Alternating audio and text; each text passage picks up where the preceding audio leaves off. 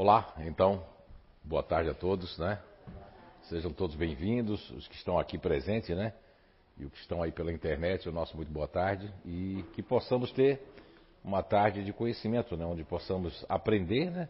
E passar aquilo que a gente possa estar passando para vocês.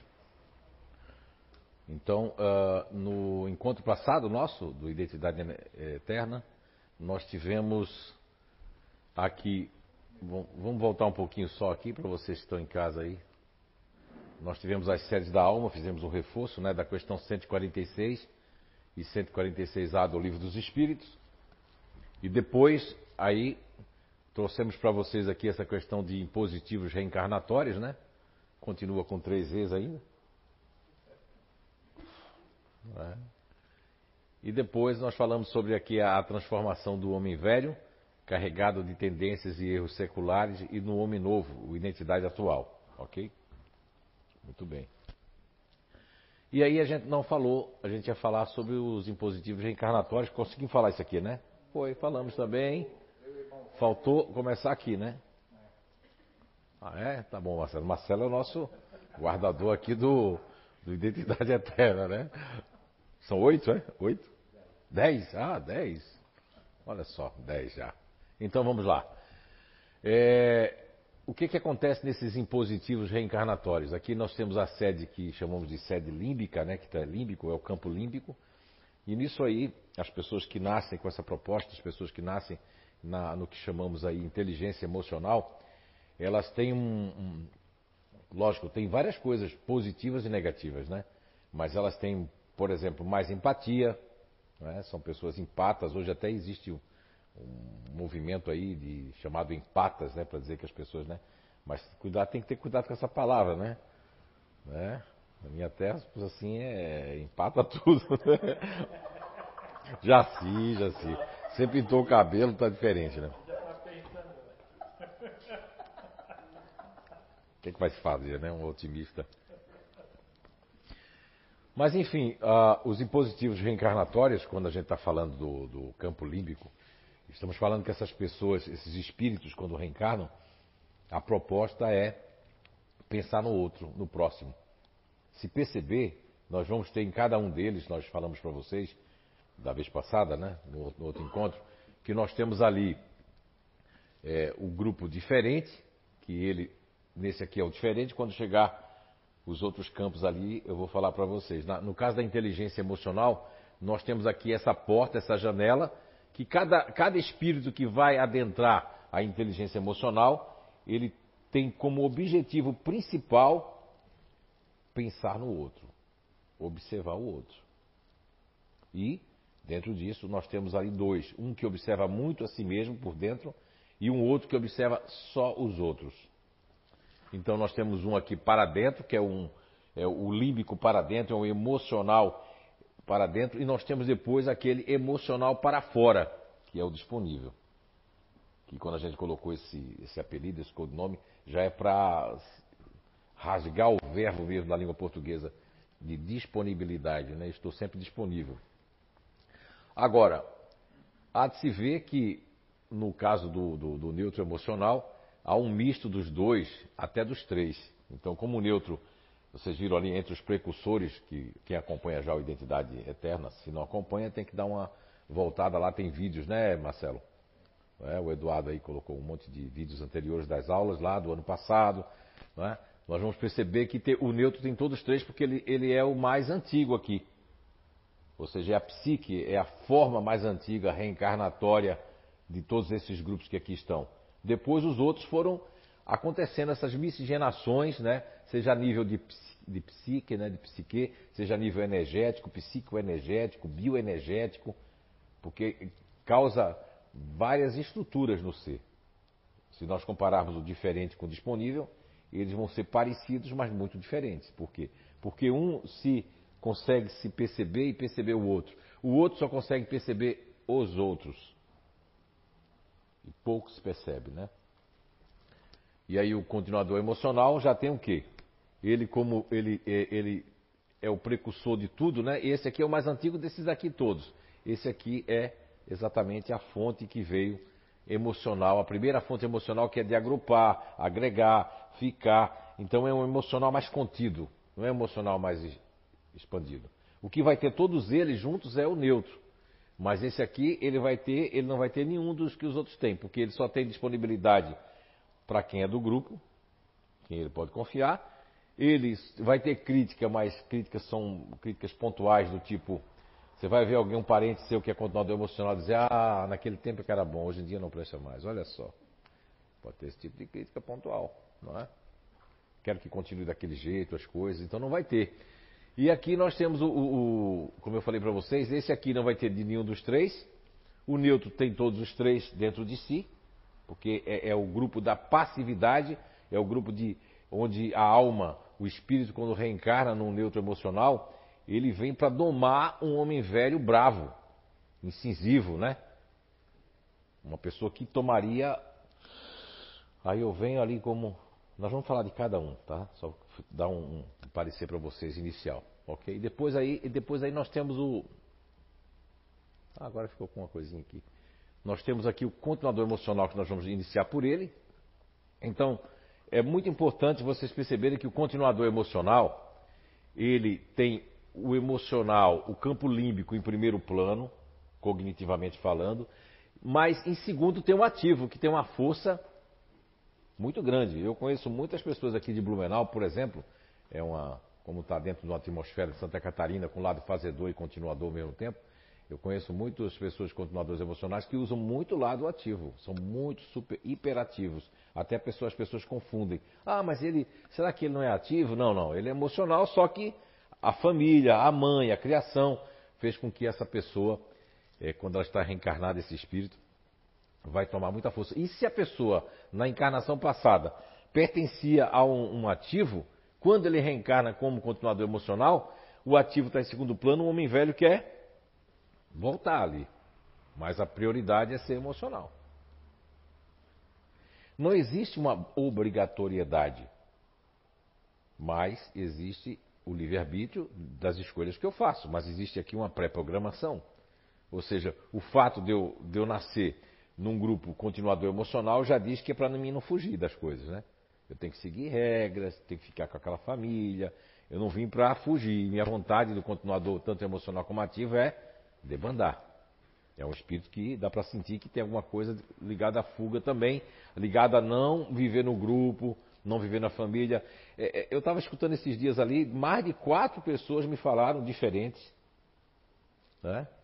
embora duas se conheçam, as outras não se conhecem, falando de continuador emocional homem, que assim que faleceu a esposa já tinha já, já guardado já na gaveta já, né? Uma outra pessoa para apresentar a família. Não, a gaveta não cabe, né? No armário mesmo. Porque a pessoa é grande, né?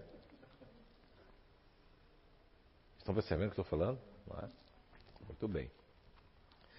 E o, o, continuador emocional, então, esse lado ativo pode vir com muita força. Mas o lado, que é o lado mental, não é a questão do racional, de inteligência, não. É o lado mental, que tem um. um existe uma, uma, já uma indicação, um caminho mais rápido para o neocórtex cerebral, esse ficou mais distante. Tanto que dos, dos grupos todinhos que vêm com o mental em terceiro plano, o continuador ativo é aquele que mais força a barra para chegar lá. Aí ele tem um monte de ideias que são instintivas, né? Que são elaboradas por, por seus egos de apoio, tudo isso nós vamos ver, e aí ele consegue ter muitas ideias. Então aqui o ativo entra com tudo aqui. Alguém quer fazer alguma pergunta? Pode interromper no grupo aqui e fazer. Não quer? Tá tudo certo. Alguém tem continuador emocional na família? Você de casa não vi. Levanta a mão aí. Ó, bastante gente aí eu tenho. Né? Continuador emocional é. Né? são assim variáveis. Não pode, porque uma pessoa é contador emocional de um jeito, o outro vai ser do outro. As pessoas padronizam, né? Infelizmente, esse conhecimento ainda é muito batizado no padrão. Não é, Gisela? Padronizado, né? Acha que um continuador emocional da minha família, ah, um diferente vai ser igual ao outro, o continuador vai ser igual ao outro, o disponível vai ser igual ao outro, o neutro emocional vai ser igual ao outro. Não, não. A base é a mesma. Qual é a base? É a base, mas o espírito não é o mesmo. Tanto que nossas digitais são diferentes nem nosso espírito é o mesmo, nem os nossos caminhos, como leu a Ana Weber no, no encontro passado, eu acredito que foi na questão 187, né? De O Livro dos Espíritos, foi, questão 187, agora eu lembrei. Lembrei por causa do voo 187 que eu falei aqui. Muito bem. Então, esse campo mental, ele vem para ficar distante mesmo. Ele não vem, ele não vem porque numa outra encarnação a proposta era outra. A proposta agora é essa. E, infelizmente, no genérico aí, as pessoas querem é, fazer com que a gente seja é, como eles. Eles criam, é, lógico que criam com vontade de beneficiar, né? Porque uma pessoa, quando cria uma teoria, um paradigma, ela cria uma nova, uma nova mensagem através de um, de um livro, através de, de, uma nova teoria, né? de uma ferramenta. O, o, objetivo dessas pessoas, quando não for de orgulho de, de, de ganhar dinheiro com isso, mas é de ajudar fundamentalmente falando, é de ajudar. Só que o que acontece? Ele tira por si próprio, ele tira porque se eu consigo, ele tira da observação que ele fez de algumas pessoas. É? Ou que são muito diferentes deles, ou que se parecem muito com ele. E diante dessa observação, acaba se fazendo o quê? Criando um paradigma que ele até ajuda algumas pessoas, mas não ajuda outras pessoas. Então, quando a gente traz a luz do Espiritismo, da reencarnação, que é fantástica, cria uma lógica fantástica essa ferramenta, essa descoberta, porque faz sentido aí uma justiça, né? Porque que justiça seria essa de o Marcelo Rosenbrock nascer é, numa inteligência emocional, não é? E, por exemplo, eu nascer numa inteligência racional ou inteligência ativa, não é? Por exemplo, a Jaci nascer num grupo otimista, não é? E, e a Dona Sandra lá num grupo neutro emocional. Seria justo? Ela não experimentou isso aqui, você não experimentou. Então, a reencarnação traz uma lógica, diria, perfeita para isso, porque realmente nós vamos experimentar, até porque naquelas questões que nós lemos das transmigrações dos mundos, é na questão mesmo 804 de O Livro dos Espíritos, toda vez que, que eu li essa questão 804 me chamava muita atenção, quando Allan Kardec pergunta, né, por que Deus não otorgou a todos nós os mesmos né, atributos, as mesmas aptidões, né? E a gente percebe que isso não, isso não é, isso não, Deus quer assim, a resposta é muito grande, mas lá no meio da resposta quer assim porque o que um, o que um não faz, o outro o fará. O outro faz. Por exemplo, se a dona Sandra não cobra, a Jaci vai lá e vai cobrar na cara de pau, vim pegar o dinheiro. Ah, mas eu estou com um problema. Vim pegar o dinheiro. É, é a minha função. E a dona Sandra, se for fazer isso, ela vem a óbito, né, dona Sandra? Não é verdade? Então, é, são questões assim que, lógico, você vai dizer aí, você que está do outro lado ali, você um pouco o nariz, que é que tem a ver o Espiritismo com isso? Tudo. Eu até convidaria você a ler, a, você que está em casa agora fazendo isso, ler a questão 928 de O Livro dos Espíritos, né, que eu acho muito interessante, porque Kardec faz uma pergunta, mas fazendo uma, toda uma explanação da questão 928 e onde ele diz que, que, que a questão da quando a gente não segue as nossas aptidões naturais, é, isso vai acontecer algum mal para nós e tal. Kardec, meu, explana bem certinho. E aí a resposta da espiritualidade é que ele vem, inclusive, culpando os pais. Né?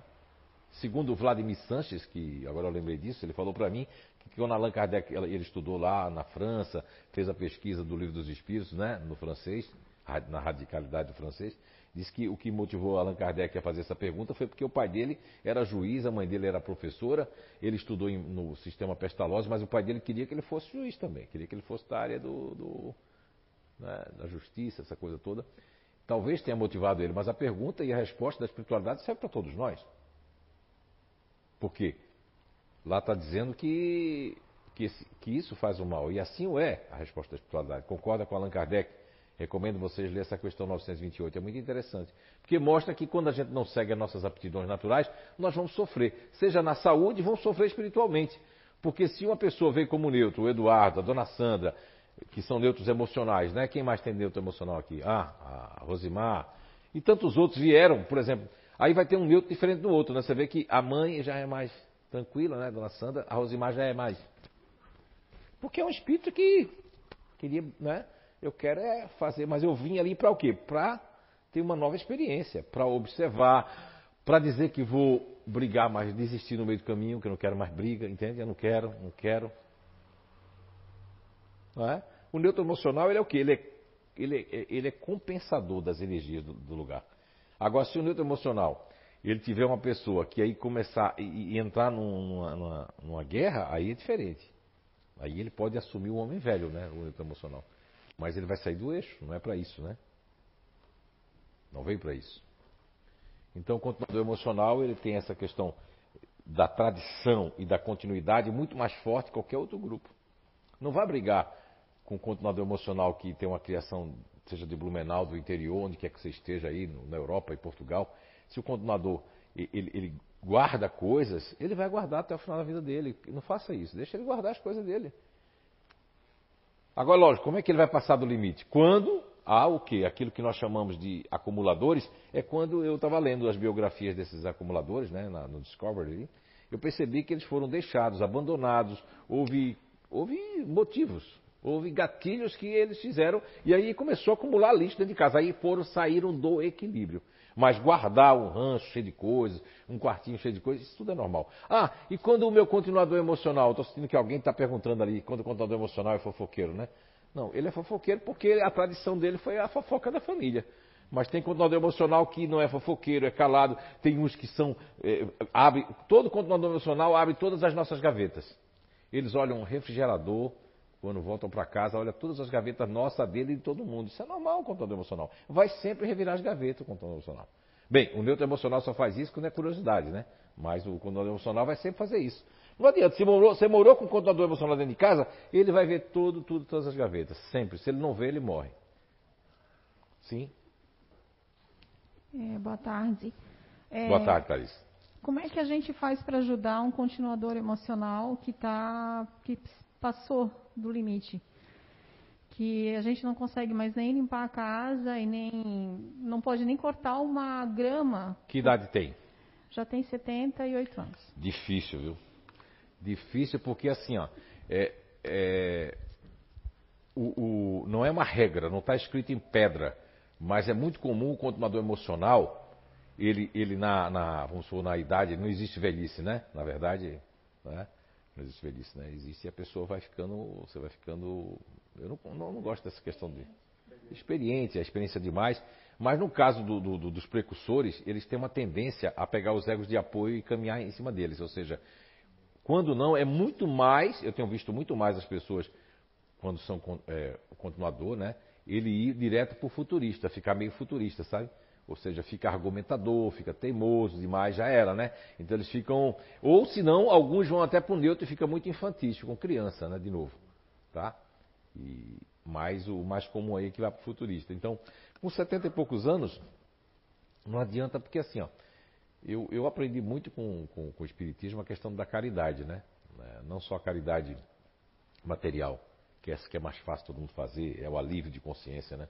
Mas no Evangelho segundo o Espiritismo, naquele capítulo que tem né, o, a caridade moral e a caridade material pelo espírito da irmã Rosália, é muito interessante porque ela traz ali um, um, uma elucidação muito boa sobre o que é caridade material, o que é caridade moral. Caridade moral fazendo um resumo da leitura do Evangelho da segundo o Espiritismo, ela traz a irmã Rosália que é mais fácil fazer a caridade material, mas a caridade moral é exatamente, Clarice, é primeiro eu saber, conhecer uma pessoa, saber por que ela está fazendo aquilo, e a irmã Rosália fala diferente, eu estou falando assim, ela fala que deixar uma pessoa dizer coisas ou fazer coisas que, que infelizmente vai nos atingir, a gente tem que fazer, ó, o que eu entendi é ouvido de mercador, ou seja, não escutar nada, não dar bola para uma boca, até ela fala, não sei se é a palavra zombeteiro ou é, é boba, coisas, não, não dá bola. E quando a pessoa chega numa idade dessa, você, você que conhece que é um continuador emocional, 70 e poucos anos, não tem como mudar. A minha mãe, que faz parte do disponível, que tem 80 anos, né, vai fazer agora em setembro, não é, mãe? Espero poder ir aí. Ela, a minha mãe, eu não vou falar coisas para ela, não vou, porque se eu for falar, eu me lembro que o único filho que na boca era, sou eu, né? Imagina se eu começar agora a fazer tudo que eu fazia, de dizer as coisas assim, pá, isso é isso mesmo, tu está fazendo isso. Não vou fazer isso, porque minha mãe com 80 anos ela não vai ter como compreender, mesmo ela sendo disponível. Ela não vai. Eh, meus irmãos ficam assim, minha mãe ela é uma criança agora. Porque o disponível já tem um lado criança, né? Que ninguém deixou né, acontecer, não é isso? Vocês são meio crianção. Mas isso é bom. Eu sempre estimulo o disponível, vai ser criança. Não criança implicante, não criança boba, não criança. Né, que agora eu, não deixo você jogar mais, né? Não. Uma criança boa, alegre. pra cima. Mas, Clarice, o que fazer é ter mais paciência, não é fácil, porque pimenta nos olhos dos outros é refresco, né? Em casa, quem está passando por isso, seja sua mãe, seja alguém, seja seu pai, seja quem for, ele, isso ali tem algum gatilho. Porque eles não vão ficar assim simplesmente. Está acontecendo alguma coisa que aí eles acham tudo intocável, não quer que mude nada. É, se gasta água, fica implicando com água. Tem uns que são contrários, fica com a mangueira assim, ó. E saindo na televisão que não é para gastar água, eles ficam com a mangueira assim. Por quê? Porque eu não consigo parar de, de, de ficar com a mangueira. Eu sempre fiquei com a mangueira assim na calçada. E a pessoa vem me dizer que agora eu não posso ficar com a mangueira na calçada? Não é? E aí eu vou o quê? Vou atrás daquela notícia que tem muita água em Santa Catarina. Aí a pessoa, não, mas não está vendo não que está faltando água. Ah, está faltando no oeste, aqui não falta, a gente está com o rio tudo cheio aí. Porque é, na mente dele aquele rio está cheio ainda, sabe? É, é uma pena. Eu tenho que fazer ali o quê? A sonoterapia, se a pessoa souber e acreditar, não precisa ser espírita. A sonoterapia já ensinamos para muita gente aí que. Agora, o que, que a pessoa fez? É o determinismo da fé. Hoje a física quântica, de certa forma, comprova pela neurociência, que é uma parte da neurociência que usa a física quântica, que nós colocamos, quando a gente coloca uma vontade muito forte, a gente consegue transmitir aquela energia. E aqui muitas pessoas fizeram sonoterapia, quando, agora tem que deixar ele agarrar no sono, e não é para ficar perto da pessoa não, nem falando, é tudo mentalmente. Uma pessoa aqui foi fazer e começou a fazer gesto com a boca, ó. A pessoa fez, está fazendo macumba para mim? Não, não era isso. Mas a pessoa pode ficar assustada com isso, né? Então, o, o, que eu recomendo é fazer uma sonoterapia, fazer oração, porque isso é uma coisa que está dentro da pessoa. Continuador, essa palavra que já usamos, continuador, já está dizendo aquele filho, aquela filha, aquele marido, aquela esposa que briga com o continuador emocional, conhecendo isso aqui, o Espiritismo. Olha, conhecendo já o inato não era para fazer. Conhecendo o Espiritismo, você não aprendeu nada. Quando você retornar para o mundo espiritual, vão dizer, mas a gente deu tanta oportunidade, você escutou.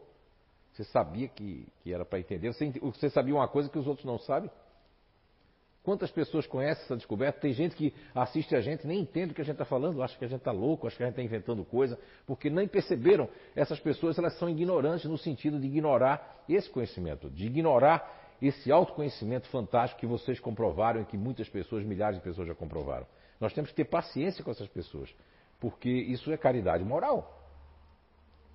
Quando o outro acusa você, ah, eu acho que você faz isso, faz aquilo, a gente pode ficar triste, mas tem grupos, os grupos emocionais vão ficar abatidos com isso. É? Grupos como o meu, da Jaci, da Jaqueline, a gente na hora fica assim, mas depois passa, né? Não é verdade? Porque aí eu aprendi uma coisa com o Espiritismo. Olha, não sou assim, não me pertence, então não vai ficar comigo. É? Isso aprendi dentro do Espiritismo. Se eu não sou assim, então você está dizendo isso, então mas no caso do controlador emocional, isso atinge eles, porque eles têm toda uma plataforma que não é fácil, porque eles vieram para fazer assim. Só que existem os exageros, sabe, Clarice? Quais são os exageros? Os desequilíbrios. É do espírito. Porque temos controlador emocional que não é assim. Mas como foi a criação dessa pessoa? O que, é que ela recebeu? O que é que a mãe e o pai dizia? Não é? Tem tudo isso. Às vezes a pessoa diz, ah, meu pai, controlador emocional, minha mãe morreu, já arrumou outra. É a questão da virilidade aqui de Blumenau. Já estudei isso no passado. Aqui o homem tinha que. Ele não pode ficar solteiro. E o continuador que foi acompanhado não pode ficar desacompanhado. Ele já vai ficar já com plano B. É, eu, eu, uma senhora mesmo disse assim, ó, meu marido estava com câncer, eu já fiquei já de olho lá na terceira idade. Já não tem homem aqui, eu já fiquei já para. Porque ela. É, não, mas é porque já não tem, né? O homem que eu dizendo, não, negócio de sexo, não, o espírito não tem sexo, mas já ficou já de olho para ficar com substituto já. Não é verdade? Ok? Eu estou falando sério, mano? Ok. Mas aqui perceberam essa questão, né? O ativo, é, é, cognitivamente falando, as pessoas usam bastante o ativo. Ah, isso faz mal? Isso faz bem? Não. Não faz bem, não faz mal, mas eu, eu, eu vim para. O propósito é esse aqui, ó. É esse propósito. Certo?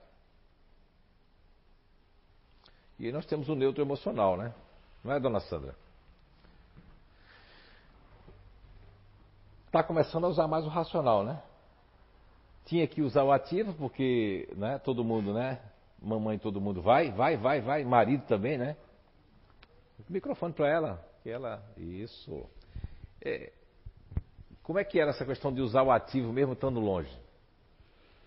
Ah, é tão complicado, Zé. É, e, é, é muito desgastante, sabe? Você pode até fazer na hora, quando exigiam de mim, eu fazia, sabe? E é tão, é, assim, imperceptível o mal que faz, sabe? O, o mal-estar que, tá, que faz, que torna-se, assim, uma coisa, assim, é, robótica.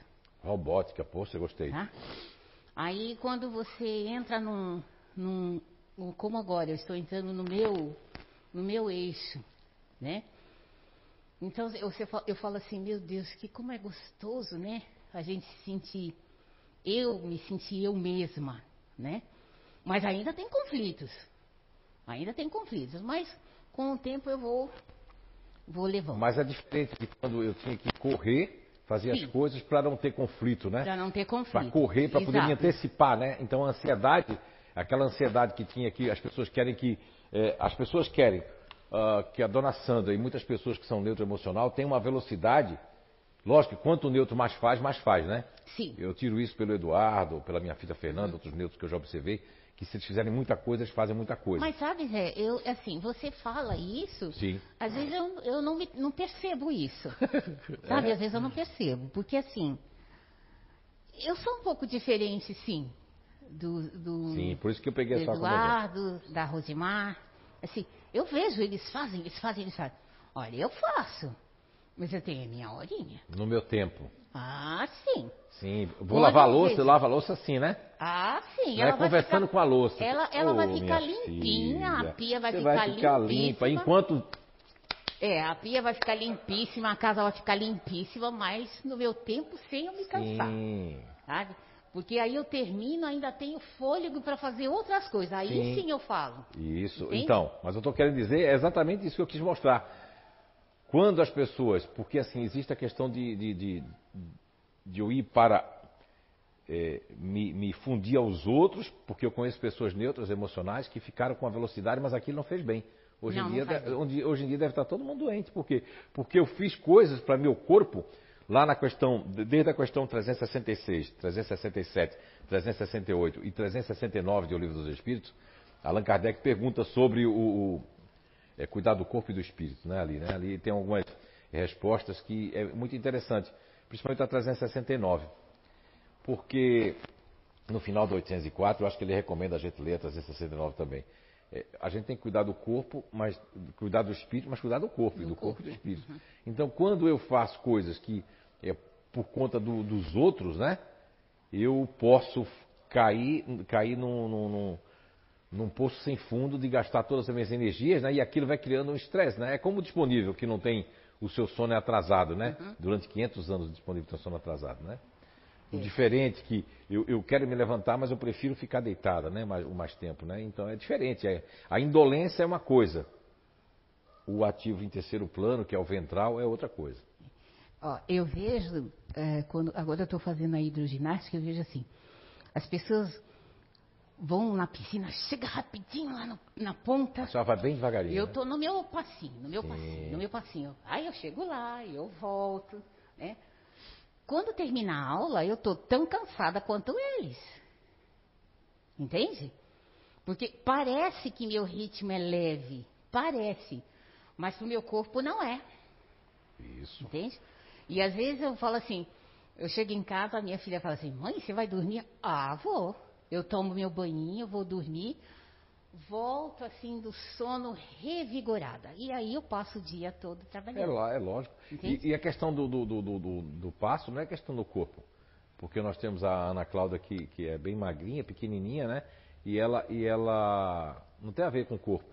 Mas como ela é do, do neutro racional, ela racional, então ela, é- ela, se a gente olhar não é, a, a Tuane andando e a, a Ana Cláudia, a Ana Cláudia vai andar assim, ó. Mas por quê? Porque aquilo ali é uma questão do tamanho da indolência que está para o espírito, né? O espírito Mas se é, envolveu. mas então- O seu espírito se envolveu com a indolência. É, A sua filha, Rosimar, está querendo envolvimento ou não com a indolência, né? mas, Não? sabe, mas às vezes eu faço piada de mim mesmo. E o Eduardo, assim, hein? Às vezes eu faço piada de mim mesmo, porque assim, ninguém afunda na água, né? Lá todo mundo boia, só eu que afundo. Ah, é? Essa Meu foi boa. Deus! É, mas pode, Ele- elas dão risada de mim, pode ser é- indolência, porque a indolência é. Se eu ficar nervosa, a indolência vem e né, Aham. vai pra dentro o negócio. né? Ah, mas tá boa. bom. Tá ótimo, assim, conhecer a gente do jeito que a gente é, tá? É, É obrigado, viu, dona Sandra. Tem algum neutro emocional por aqui? Tô perdido? Não. Então tá certo. Né? E cadê o Eduardo? Ele não pode sair lá não, né? Para falar um pouquinho. Eduardo. Ah, o Eduardo aí, ó, vocês que não conhecem aqui, é o Eduardo. Vem aqui, Eduardo, para ficar con- conhecido aqui. Você sempre tá atrás das câmeras. né? Vem cá, vem cá. Né? Eles têm medo de me abraçar aqui, porque eu, eu me conecto rápido com as pessoas. Se a pessoa estiver sentindo uma coisa, eu também sinto. Se a pessoa estiver ruim, eu também fico. Se a pessoa estiver nervosa, eu também fico. Né? Como você. Agora ele está calmo. Tá vendo? Eduardo, como é que é essa questão do você que está no meio entre a Rose Mar, que é a filha da dona Sandra, que já tem um lado diferente um lado meio que é, mais assim, e você está no meio delas duas, no caso que eu digo no meio é que nem está para 8 nem 800, né? Como essa questão de fazer muitas coisas, de, de usar muito ativo, você fica muito é, é, descompensado ou você fica mais energizado? O ativo, o que é que ele fez na tua vida? Tu sentiu assim, essa questão de ser empurrado ou cobrado que tem que fazer as coisas? Eu gosto de fazer bastante coisa. Não, É. não gosto muito de ficar parado. Mas algum vazio assim, dá um medo quando fica parado? é, Você- fico meio sem norte assim, né? Sem norte, né? O que, que eu vou fazer agora? Parece que tem que fazer alguma coisa, mas eu não sei o que. Mas também não gosto quando tem muita pressão que tem que fazer, tu tem que fazer, tu tem que fazer. Meio obrigado assim, né? Sei, o pessoal Daí- do CEI te obriga de muita coisa, né? Não, aqui não. não, eu tive isso acho que mais em família, em casa, né? Sim. Mas hoje em dia não tem isso, não. Que bom. Gosto de ficar em movimento. Mas ele me lembrou pessoas que eu, no- na vida profissional, entrevistava muitas pessoas que diziam que, eh, principalmente os neutros emocionais, que quando eles tiravam férias era a pior coisa, porque eles não queriam férias de 30 dias, só queriam de 10 dias, porque eles ficavam, né, Rosimar? A Rosimar está confirmando, ficavam perdidos. O que, é que eu vou fazer, né? O que, é que eu faço com isso? Né? Porque eu não sei o que fazer. O primeiro dia de férias tu acorda assim, aquele sol, passarinho cantando. Sim. E eu vou fazer o que agora? Não, não sair, né? É, muito bem. Obrigado, Eduardo. Muito obrigado. É muito bom escutar aí. A Rose, vem cá, Rosimar. Rosimar que. que... Ó, tá vendo? Só dá morenão agora aqui. Eu tô... É, e aí, Rose, como é que tá? Tudo bem, minha filha? E. Como é que você. Você que tá. Deixa numa- eu só complementar esse negócio que Sim. você estava falando Vamos das lá, férias, né? É que assim, é, pelo menos é o que eu sentia. Eu não gostava de tirar muito tempo de férias porque a gente demora um pouquinho para entrar no ritmo. Ah. Quando eu entrava no ritmo de estar em casa, eu tinha que voltar para o trabalho. Então, para mim era muito ruim esse negócio de tirar férias. Então, era pouquinho tempo. Bem curtinho. Tipo 10 dias. É, no máximo. Ah, é? E, e é interessante isso, né? Porque isso é uma coisa até meio que universal, né? Porque eu, eu percebo que mesmo sendo o Brasil um país é, completamente otimista, onde a gente gosta muito de férias, de feriado, e a gente está de todos os países do mundo, é um país, nem na África eu acho que tem tanto feriado como no Brasil, nem em outro lugar. né? Mas eu percebo que os neutros é o contrário do que as pessoas pensam. Os neutros, eles produzem muito sem, sem ser com a pressão do pai, da mãe dos outros, do marido, da mulher. Eles produzem. Agora, qualquer pressão faz com que eles não só não produzam muito, como eles fazem as coisas muito, é, é- é muito difíceis, né? São muito dificultosas, né? É, e a gente gosta de fazer muita coisa. Eu vejo por mim, pelo Eduardo, pela minha mãe, pelos que eu vejo aqui. A gente gosta de fazer bastante coisa, mas não de aparecer. Ficar Sim. quietinho, assim. Ninguém nem sabe o que a gente tá fazendo. Aí, quando menos espera, ah, você tava lá. Aham, tá. Sim, ontem mesmo eu nem sabia que ele é. no lugar onde eu estava ali, vocês estavam lá, não sabia. Mas assim, Rose, e, e essa questão crítica que você tem mais do que o Eduardo, de que a dona Sandra, esse lado diferente, né, que você tem assim, que chega às vezes até é, é- é muito bom para ti, mas no teu trabalho ajudou muito, mas tem certos momentos que você é, parece que você fica com aquela carinha de nojo do diferente, né, assim, né? É, eu tento regular, mas às vezes é difícil. às vezes é difícil, assim. E essa crítica, às vezes eu me combato. Ó, Será que eu tô sendo... é um elogio, tá? É. Não é uma crítica. Será que eu tô sendo muito crítica? Será que eu não tô pegando muito pesado? Às vezes eu eu tenho que fazer sempre uma reflexão. É, mas eu creio que o fato de você ter morado em São Paulo, nascido em São Paulo, com esse lado futurista, isso botou tua crítica para fora um pouco exacerbada. E também vem do teu espírito, né? É. O teu espírito é um espírito crítico, né? Sim. É? Então já veio aqui para amenizar no neutro, para sair do diferente, vir É. pro neutro, depois mergulhar no outro. porque- A indolência, ela dá uma volta, assim, ela corre um pouquinho atrás de mim e lá na frente ela me pega. Porque É, é, eu- ela precisa ir atrás de mim. Assim, eu preciso encontrar ela ela. precisa me encontrar. Muito bem, muito obrigado, Rose. Vocês perceberam, né? E há essa. a- a questão do que a Rose falou, que ela corre e depois adolesce, porque faz parte é, dessa encarnação da tua vida. Tu não pode fugir uma coisa, você tem que saber usar o melhor. Ah, não, mas isso aí é negativo. Não tem nada negativo. Quem cria negatividade somos nós. Aliás, falando negativo, né? Quem é que tem expectativas aqui? Ninguém tem? Poxa, fiquei, fiquei, fiquei agora decepcionado. Ah, a Guisa tá lá, assim, ó, tem expectativa. É? Você, minha filha, com licença, viu? Tá, obrigado. Muito obrigado. Então, assim, nós vamos ter. Agora, isso aqui que a Rose me falou aqui me lembrou de escrever o seguinte: nós vamos ter expectativa, né? Vamos ter expectativas positivas, expectativas negativas. Dentro disso aqui, nós temos aqui, nessa daqui, né? aqui nós temos fantasias. E nessa outra aqui nós temos, né? É, preocupações descabidas, né? Uh, quando eles falavam aqui, eu estava pensando assim, uh, uh, como é que são as expectativas do. Porque existe uma coisa chamada isso aqui, ó. É, objetivo.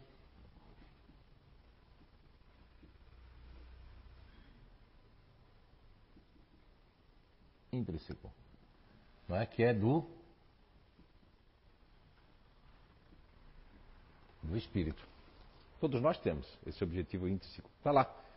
É aquilo que a gente conversou antes de reencarnar, aquilo que a gente tem como meta, é aquela expectativa mais a nível mais de objetivo intrínseco, né? Entendem aí? Isso aí nós vamos ter. Agora, o que é que acontece? Se a gente for fazer aqui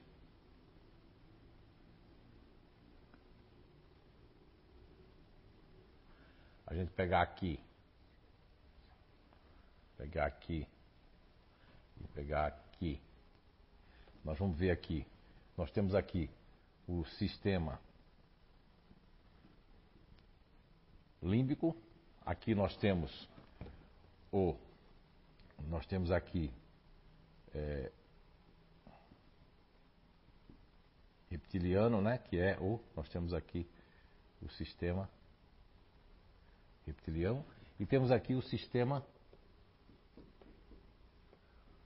do neo córtex. Ok? Bem, isso aqui é a base fundamental aqui do nosso cérebro quando a gente se reencarna.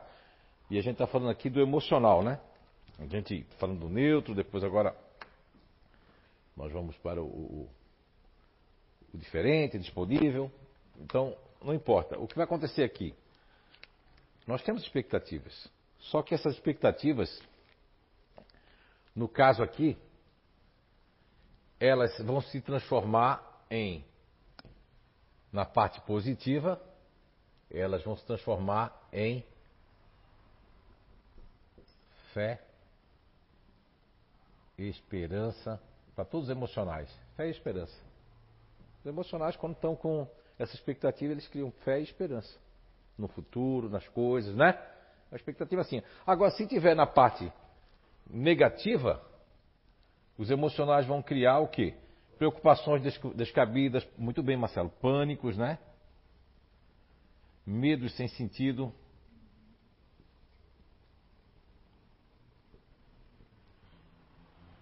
E, vai por aí vai. Né? Isso aí vai ser todo, cada um na sua praia, os emocionais. Mas vão sentir isso. Ontem mesmo nós estávamos num workshop lá no Inato e eu vi que uma continuadora emocional, ela estava até comecei a puxar assunto porque ela tinha marcado com alguém, alguém não foi, então ela criou aquela expectativa todo emocional. Daqui a pouco, da expectativa virou uma preocupação, virou uma bola de neve. Coitado, eu tive que interagir várias vezes, mas ninguém entender porque eu estava interagindo, puxando a pessoa, né? Mas não é fácil se apagar de um continuador emocional aquilo que foi uma expectativa que. Não é?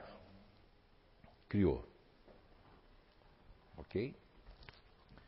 E depois, nós temos uma questão aqui muito interessante, porque no emocional Aqui as pessoas, é, é, na expectativa que eu coloquei aqui, não é que raramente as pessoas chegam aqui. Muitas partes da vida a pessoa está aqui. Só que ela, ela precisa muitas vezes, quando elas são.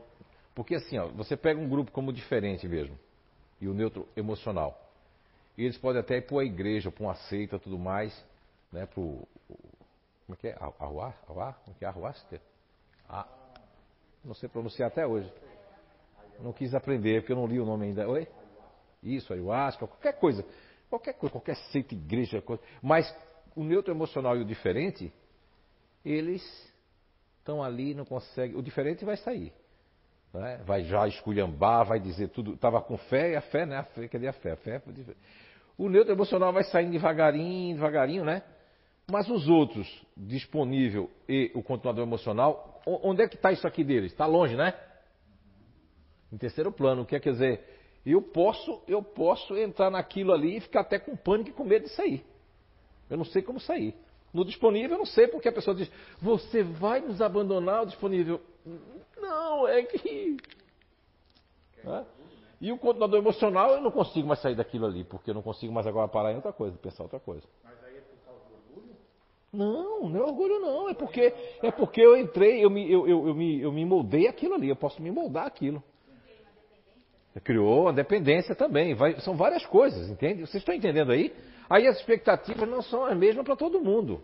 A pessoa quer que o outro tenha a mesma expectativa que ele, mas ninguém vai ter a mesma expectativa, porque existe a questão dos objetivos intrínsecos do espírito, que isso aí é um objetivo intrínseco, está ali. Ok? E o sistema, a, a, questão do sistema límbico, que os emocionais estão aqui, ó, nesse sistema límbico, eles têm aqui, ó, para ter isso aqui, não para ter isso aqui. Mas pode acontecer várias coisas. Eu posso estar no. Sou um, um zigoto ainda, é? Estou na barriga da minha mãe. E aí, de repente, né? A Bruna, que foi mamãe recentemente, né? Tá o quê? Um aninho já. Aí eu tô lá na barriga da Bruna. São os zigotos. O zigotinho, o zigotinho. Já é aquela célula, né? O zigotinho. Mas o meu espírito está coligado a esse zigoto. Não é? E, mas meu espírito, como eu já li, li, muitos livros, meu espírito ele sai fora do corpo também. Né? Não vai dizer assim, mamãe. Não. Ele vai interagir com, com, com, com a Bruna, com qualquer mãe, né? Vai interagir, vai interagir, mas ele vai sentir tudo que a Bruna está sentindo. Se a Bruna tiver expectativa negativa e eu for emocional, eu vou captar mais fácil do que se eu fosse um otimista.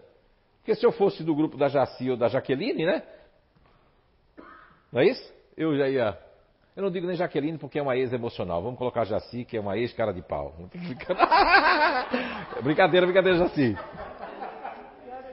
Porque tu pintou o cabelo ficasse tão diferente, mulher. Deixasse de ser aquela otimista, né? Meia. Né? Assim, não, agora tu ficasse disfarçada. Ficasse séria. Né?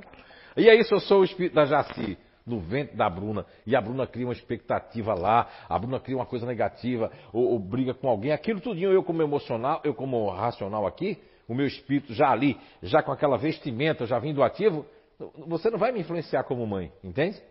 Não vai influenciar como mãe. Eu posso guardar alguma coisa ali na minha amígdala cerebral que retém as memórias negativas, os perigos, os alertas, os dispositivos, né?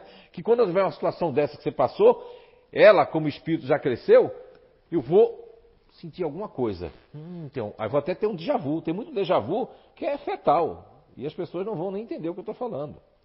Eu estou fazendo algumas reprogramações e programações em pessoas e eu tenho visto coisas assim, porque né? A psicometria ela me beneficia de, de ver coisas assim, mas eu ainda estou estudando, compilando para ter certeza. Mas já, algumas pessoas já vi já. Que a pessoa tem uma mãe continuadora emocional, está no ventre da mãe, a mãe tem medo e a mãe tem certas coisas, a pessoa vai ter aquela desconfiança, vai ser uma pessoa muito emocional, muito desconfiada. Porque eu já tenho o, o mental em terceiro plano, entende? E eu estou na barriga da Bruna lá, está sentindo medo, está sentindo desconfiança, eu vou ficar desconfiado. As minhas expectativas são todas assim, ó. Minhas expectativas é a pior. Não é? é a pior possível. É? Então, os emocionais, todos eles, o diferente, o continuador, o disponível, o neutro, todos que estão nessa coisa emocional vão sentir. Lógico que a Jaqueline, se ela vem de um emocional, né? E ela agora já está com a manta, o corpo, né? zigoto, corpo espiritual, mental, corpo mental, toda a programação para ser um otimista, já é um otimista no zigoto, esse grupo de inteligência, já tem esse princípio elementar natural, ela pode sofrer um déjà vu maior do que você, né, que veio do lado do, do, do ativo, vai ter uma coisa maior do que, do que outra pessoa que teria. Ou o filho, por exemplo, o filho, o espírito do filho pode influenciar a mãe. No caso da Bruna, a filha não influencia ela, porque, a, porque ela é uma diferente, a força do diferente não se deixa influenciar. Mas se fosse a dona Sandra e tiver uma filha, eu acho que a senhora teve quantos filhos? Quatro filhos, né? Sentia que mudava de uma gravidez para outra? Olha aí, tá vendo você? Pode levar aqui o microfone, depois eu quero perguntar a Bruna depois também. É, inclusive, eu, eu, eu tenho um- uma filha otimista. Um o quê? Otimista. Ah, otimista? Que bom, que Meu bom. Deus. Mas ela era terrível. Ela nasceu antes do tempo, sabe? Nasceu o Ela- quê? Antes do tempo previsto, é? Foi um negócio sério. A minha mãe fala que eu nasci de sete meses, mas não foi, né? Eu nasci de nove. É, mas o médico fala que não, ela nasceu antes do tempo. mas tudo bem. Mas eu sentia assim. Sentia. Mudava, né? Mudava. O espírito, por quê? Mudava. Olha aí, ó. Estamos falando aqui, isso aqui é ciência também, né? Lógico que as pessoas vão rir da... Mas isso aqui não deixa de ser uma coisa científica, né? É bem ainda, não é precária a palavra, é, ainda é muito ainda é, primário, porque isso aqui tem pouquíssimo tempo, pouquíssimo, descoberta tem 20 e poucos anos. Mas, dona Sandra, se tratando de uma neuroemocional, lembra da passividade que eu falei, que é maior nela? Então, o espírito que ali vem no zigoto já modifica a mãe, porque o neuroemocional é tão receptivo que vai mudar. Muda até a forma dela, dela sentir as coisas, de, né? Sentia tudo isso, dona Sandra? Sim, ó, da, da, da minha filha Rosimar eu não sentia tanto. Porque era neutro com neutro, né? Era bem- Só ela dizendo assim, "Eh, eh, ai, eu tenho uma crítica para dizer à senhora. E a senhora, não, minha filha. A Karin também não. Mas a Aurora, que é a terceira filha, é, ela é ativa. Vixe, a minha filha Maria, fala que não é ativa, né? mas O seu ventre sabe, vivia pra lá e pra cá. com né? certeza. Eu escolhi o lado que tinha de dormir, sabe? Olha só. Sabe? E eu virava. E a senhora tinha que obedecer ela, não tá Sim. certo, eu pro lado de cá agora. Sim, porque senão me machucava, né? Olha só. Então, Interessante, né? É, muda assim. né? E a otimista que parecia uma escola de samba, né? A otimista. Olha aí, assim, ó. Olha, E- Jaqueline. Mas assim, você falando do déjà vu, né? Sim. É interessante, é, de uns tempos pra cá, eu tenho tido isso, tá? Sim, sim, sim. Lembranças que, meu Deus, da minha infância, Sim. e de repente me dá um, um certo pânico. Aí eu falei assim, peraí, mas isso já passou, né? Aí eu vou, né, na minha maneira de orar, né? A gente já está mais assim preparado espiritualmente, né? Então a gente vai orando e tal, isso passa. Mas tem tido sim. Eu tenho falado muito isso lá no Inato, no Instituto de Evolução Humana. Não tem nada a ver nem com religião nenhuma, né? É algo totalmente anti. Não é antirreligioso, mas onde cabe todas as religiões, pessoas, porque não é dogmático, né? O Inato. Né? Mas eu tenho falado muito sobre a questão do neutro emocional e do neutro racional, que algumas coisas, tanto boas como ruins, como coisas que são mais traumáticas, elas podem envolver dentro de qualquer momento, qualquer instante, e, e tomar esses pequenos sustos, né? De coisas da infância que isso ali parece um déjà vu, tá voltando de novo. Pois Dependendo do fato, pode vir com a energia meio forte e atingir Sim, a pessoa até no modo do trabalho, no modo operacional, né? No- nos termos operacionais, pode até prejudicar a pessoa. Conheço pessoas que já cortou o dedo, né? Numa máquina de corte na cidade de São João Batista, né? E neutro emocional, porque estava ali fazendo tudo certo. Uma pessoa que jamais teve um acidente de trabalho, inclusive a gente tinha escolhido para ser treinador, mas ali ele veio uma lembrança do- da infância, uma coisa do nada veio, porque ele viu uma pessoa com o cabelo cacheadinho assim, né, todo enroladinho, e ali veio aquela e veio aquilo que nunca mais ele nem imaginou que aquilo tinha acontecido. É, porque você falava, né? velho? E eu falei assim, meu, mas eu nunca senti isso, né? Imagina, essa coisa, fantasia. Mas não é não. É real, viu? Mas tô dando conta por enquanto. Se eu não der conta, eu peço socorro. Ah, com certeza, né? Ok. É, Bruna, é, vou fazer uma pergunta para ela. Você, você só tem uma filha, né, Bruna? Sim. E você sentiu alguma diferença na gravidez, no seu comportamento quando, quando você estava. Senti bastante. É? Desde que eu, tô, que eu engravidei, quando eu tava grávida, no caso, né? Eu me senti bem mais fria. Hum, Tenho dificuldade de olha aí, interessante. usar o meu emocional, assim, de chorar. Às vezes eu quero chorar pra dar uma aliviada, não consigo. Tô bem diferente depois que eu tive a Marina. E mesmo depois da Marina ficou assim? Fiquei assim, aham. Olha só, né, que interessante, né? Você vê que, que o, o- como um filho, um espírito, né, habitando o corpo do- da mãe, ele também vai influenciar. Ele vai receber muitas influências, mas também vai influenciar a mãe, né, em certos aspectos da vida, né? Você vê, você ficou mais assim como se fosse uma outra personalidade sua, né? Sim, Sente-se assim? total. Uma outra personalidade, né? E vem alguns requisitos da outra Bruna, mas você parece que diz assim, não, agora eu quero ser assim. Aham. Não é verdade? Sim. Muito interessante, Bruno. Muito obrigado. Tá vendo você? Existe essa questão. Porque ela, como emocional, eh, não deixa de ser um campo. Mesmo que, que, que esse princípio elementar natural é, é dono da crítica tudo mais, mas se juntar com o homem do passado, quando a gente fala homem, é ser humano, espírito do passado, que é aquela personalidade do passado, nós vamos ter o quê? Esses pequenos choques que as pessoas vão querer tratar de uma forma, eh, infelizmente, com alopatia, como se essas drogas fossem conversar com todo esse processo. Ou vai dizer que você tem alu- alucinações, ou que você é aquela palavrinha que eu não usei mais, até esqueci. Chegava a muitos casos aqui. E esquizofrenia, né? Tá inclusive está saindo de vários livros ali, porque nem se fala tanto hoje em dia. Porque hoje os maiores, os únicos casos que existem de esquizofrenia, né? É quando a pessoa tem, é, ela é esquizofrênica para a família, mas fora de casa ela é alegre com a vida, né? Entende? Não existe mais. Mas eles podiam enquadrar você nisso aí, ou com bipolaridade, ou com dupla personalidade, ou com não sei o que lá, ou com mal não sei o que, que e, e tudo isso. Mas não tem nada a ver. Isso tem a ver, dá para explicar pela visão espírita, e principalmente por essa ótica de- dessa descoberta das inteligências naturais humanas, e pelo princípio elementar natural, de que o que está acontecendo foi que você, como emocional, você vai ter uma, ter uma receptividade muito grande, que o espírito acabou acordando o seu outro lado lá que é um subego ali, um intraego seu, e que isso pode ficar um bom tempo, como isso pode voltar ou pode evoluir junto com o que você precisava, né? Eu sempre digo que acontece coisas que nós precisávamos. Se você antes era mais melancólica, mais chorona, e hoje você está muito menos e vai ser mais guerreira e vai conseguir mais coisas, eu vejo tudo de bom nisso, não vejo nada negativo. Não é caso para ficar preocupada agora e dizer, ai, não, eu quero ser aquela Bruna, vítima, vítima que todo mundo tem pena de mim, que me chama de linda, mas eu, oh, eu sou linda. Não. É? Exagerei, viu, Bruno? Desculpa. Não, agora, ah, é? Sou linda? Então vou fazer uma foto, vou dar uma piscada aqui. Isso aí. Porque, a, a lógico que o marido tem que incentivar, as pessoas que tá- estão perto da gente tem que incentivar, e muitas vezes a família, em vez de incentivar, estranha. O que foi, Marcelo?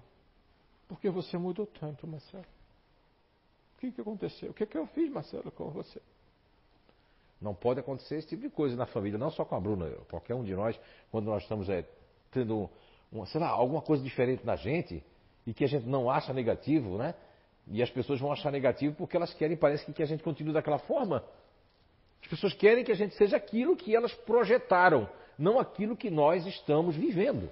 É muito importante a gente separar a projeção alheia do que a gente realmente é ou do que a gente realmente quer. Embora a gente pode querer uma coisa que não que não é aquela coisa que para os outros está errado, mas para mim não está errado, e isso entra no quê? Entra na questão eh, do preconceito, entra na questão de, de, eh, do domínio, porque existe o domínio, né? Existe a questão da posse, entra tudo isso. Que é eu possuir alguém. Tanto quando a pessoa apresenta uma pessoa, eu acho muito errado. Esse aqui é meu companheiro, meu. Não, não é teu. Ele é dele, mas não é seu. Não é? Percebem? Muito bem. Ah, ah, alguma outra pergunta? Muito obrigado, Bruno. Obrigado, dona Sandra. Alguma pergunta da internet? Ah, é? Vamos lá. Tem uma pergunta do Leandro Cuiaves pelo YouTube. Leandro, está de férias? Mesmo assim, tá aí. Que bom. Quais as condições do espírito para sentir um desequilíbrio no programa de vida na Terra? Qual a percepção dos grupos de inteligência sobre isso? Desculpe, Gabi, eu nem escutei o começo, porque um espírito falou aqui, vazou o áudio, eu estava escutando ele. Quais as condições do espírito para sentir um desequilíbrio no programa de vida na Terra?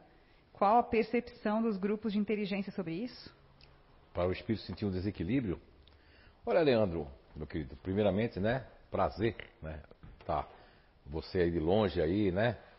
Longe de Blumenau, de férias, e aí ainda está assistindo Identidade Eterna. Parabéns aí pelo esforço, né? O aprendizado é constante e o que nós vamos levar aqui é conhecimento. É conhecimentos e boas coisas, boa vivência com pessoas, trocas de energias boas. Isso é que a gente vai levar daqui. O que for negativo, realmente a gente tem que deixar aqui, porque se a gente levar, a gente vai ter que repetir de novo. Então, Leandro, essa questão do desequilíbrio para o espírito sentir, ele, ele não é uma coisa tão fácil. A gente pode sentir coisas que a gente não consegue explicar e não deixa de ser, de certa forma, como as pessoas nominaram, existenciais, de desequilíbrio. Na verdade, o que acontece é que se a pessoa tem duas escolhas, Leandro, ou eu me apego com a terra, ou eu me apego com as coisas que eu escuto. 99% das coisas que a gente escuta a gente não coloca em prática. Eu procuro, eu procuro colocar, porque se chama aprender e saber.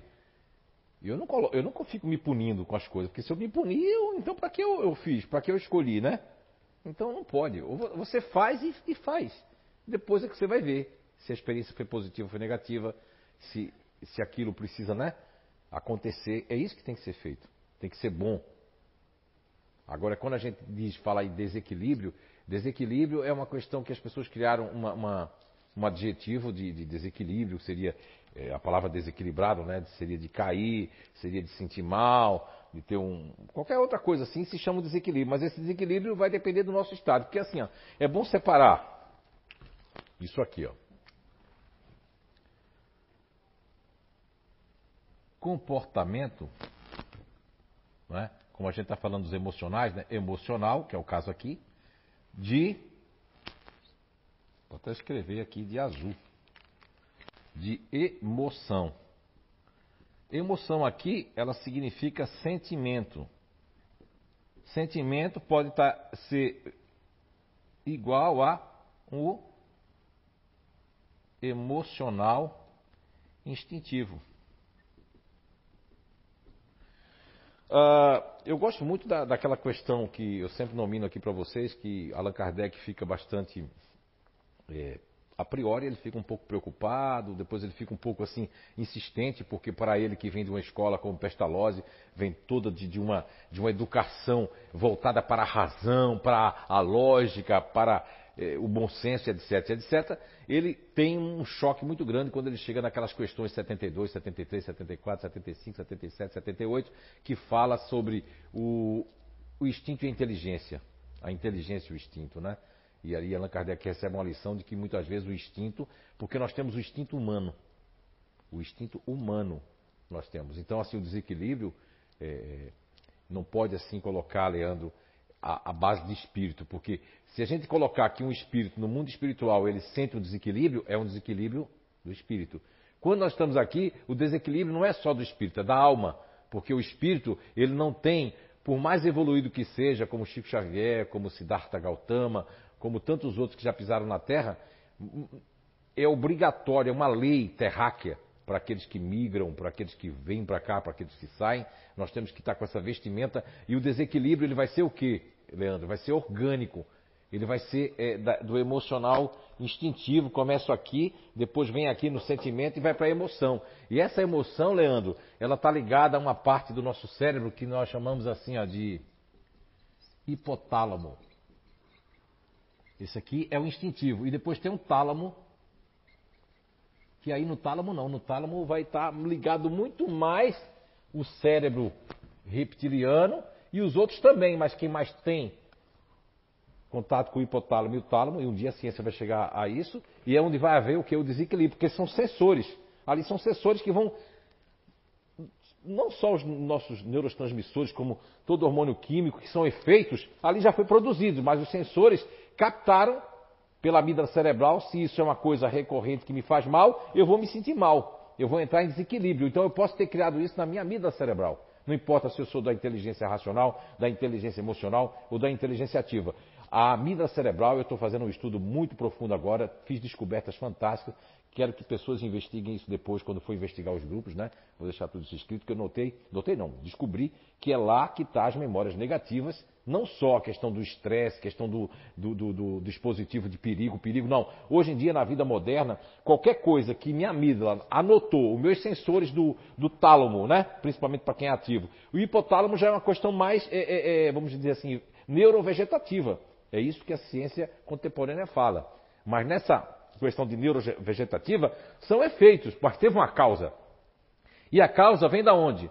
Que eles querem dizer que vem não sei da onde, que é lá, não sei, no lobo. Não, não, vem da alma. A alma foi que sentiu. Mas a alma sentiu através de quê? O desequilíbrio. Eu senti através do que aconteceu. E o que, que aconteceu que me atinge? Quanto mais eu sou um espírito. Eita, não tem nem mais lugar para escrever. Aqui. Vamos lá. Vou. Ah, já sei. Depois limpa essa cadeira aqui. Ah, eu vou subir aqui. Né? Vamos lá. Vou. Agora, quanto mais o espírito é, não, não é nem é, espírito mimado. Quanto o espírito é mimado, pronto. Agora vai ter que passar um pano aqui com álcool. Viu? Quanto mais o espírito é mimado, ah, existe isso, espírito mimado? Meu Deus, o Zé Araújo está inventando coisa. Existe o mimo espiritual. Aí eu brinquei ali de espírito mimado, que é aquela pessoa que em vidas passadas teve tudo. Eu tinha uma ama, tinha duas amas, tinha não sei o quê, tinha tudo fácil, como hoje muitos pais estão criando os filhos. Aí se for para outro mundo, ou no outro mundo, vai sentir, vai ser aquele espírito que vai. Não precisa nem ser diferente, ele está sempre com baixa autoestima. A gente vê muito reencarnação, que tem uma via para reencarnar esses espíritos, se chama futurista racional conservação. É a porta. Quando a gente chegar lá, a gente vai explicar. O João está rindo, não é, João? Eu também tenho filhos, assim, que aí é a porta para aquele espírito entrar. Não tem aquela porta que a gente colocou ali? Eita, entra ali, reencarna ali, porque ali é onde te cabe ali. Todo mundo que tem esse problema de mimo espiritual entra ali. E sempre tem uma coisa, uma contenda. Ah, tá bom? É, tá bom, mas. Sempre tem um mais. O mais vem antes ou depois da vírgula? Depois da vírgula, né? Então, depois da vírgula vem o mais. Vírgula, mais. Pega o microfone, pega o microfone. Acho que para mim ficou um pouquinho mais claro, é porque todos os futuristas conservação né, racional que eu tenho contato, seja clínico, né, no consultório, eu vejo uma, um, o corpo quase todo no diferente. Do, da vitimização, da melancolia, dessa baixa autoestima, até do, do, da baixa autoestima mais consagrada mesmo, de sempre se ver o coitadinho. Sim. E na frente dos outros é o máximo, mas hum, pessoalmente. Na intimidade, né? Isso, pessoalmente é coitado, vive um, uma gladiação diária, assim. Sim. Mas isso que você explicou cabe muito, assim. Certo, muito. veja bem, tanto como num consultório ou num atendimento é, terapêutico, psicológico, ou com minha família, eu coloco aquilo que realmente eu estou sentindo. Mas quando eu saio daquele ambiente, eu já sou outra pessoa, eu consigo me renovar. Por quê? Porque há um dispositivo, no caso do futurista racional, que se chama dispositivo que vem para o bem muitos usam para o mal, que é o dispositivo chamado imagem, né? A minha imagem, que isso aí é a imagem projetada.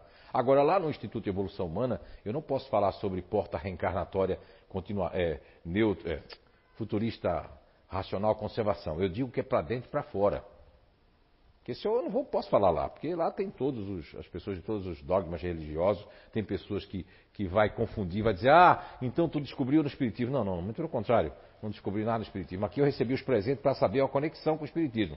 Podia nem ter feito essa conexão. Seguia a minha vida tranquilo, viria sempre para cá. Porque isso aqui é sagrado. O que eu faço daquela porta para fora não é da conta de ninguém, mas o que eu faço aqui dentro é da conta de todos nós, inclusive da espiritualidade de todos nós. Entende aí? É? Zé, tem mais uma pergunta, ah. antes que a gente fuja muito desse assunto. É, pegando ali embaixo nos comportamentos, né, emoção, sentimento e é, emocional instintivo os nossos condicionamentos apreendidos, né, das nossas emoções negativas, aonde digamos, ah, é, me incomodei, vai me dar dor de cabeça, no que nas coisas que a gente vai se condicionando, condicionando o nosso corpo, está muito ligado a esse campo do hipotálamo e do tálamo ou da mais da amígdala? Não, está ligado nos três. O que vai acontecer? Muito boa pergunta, Jaqueline.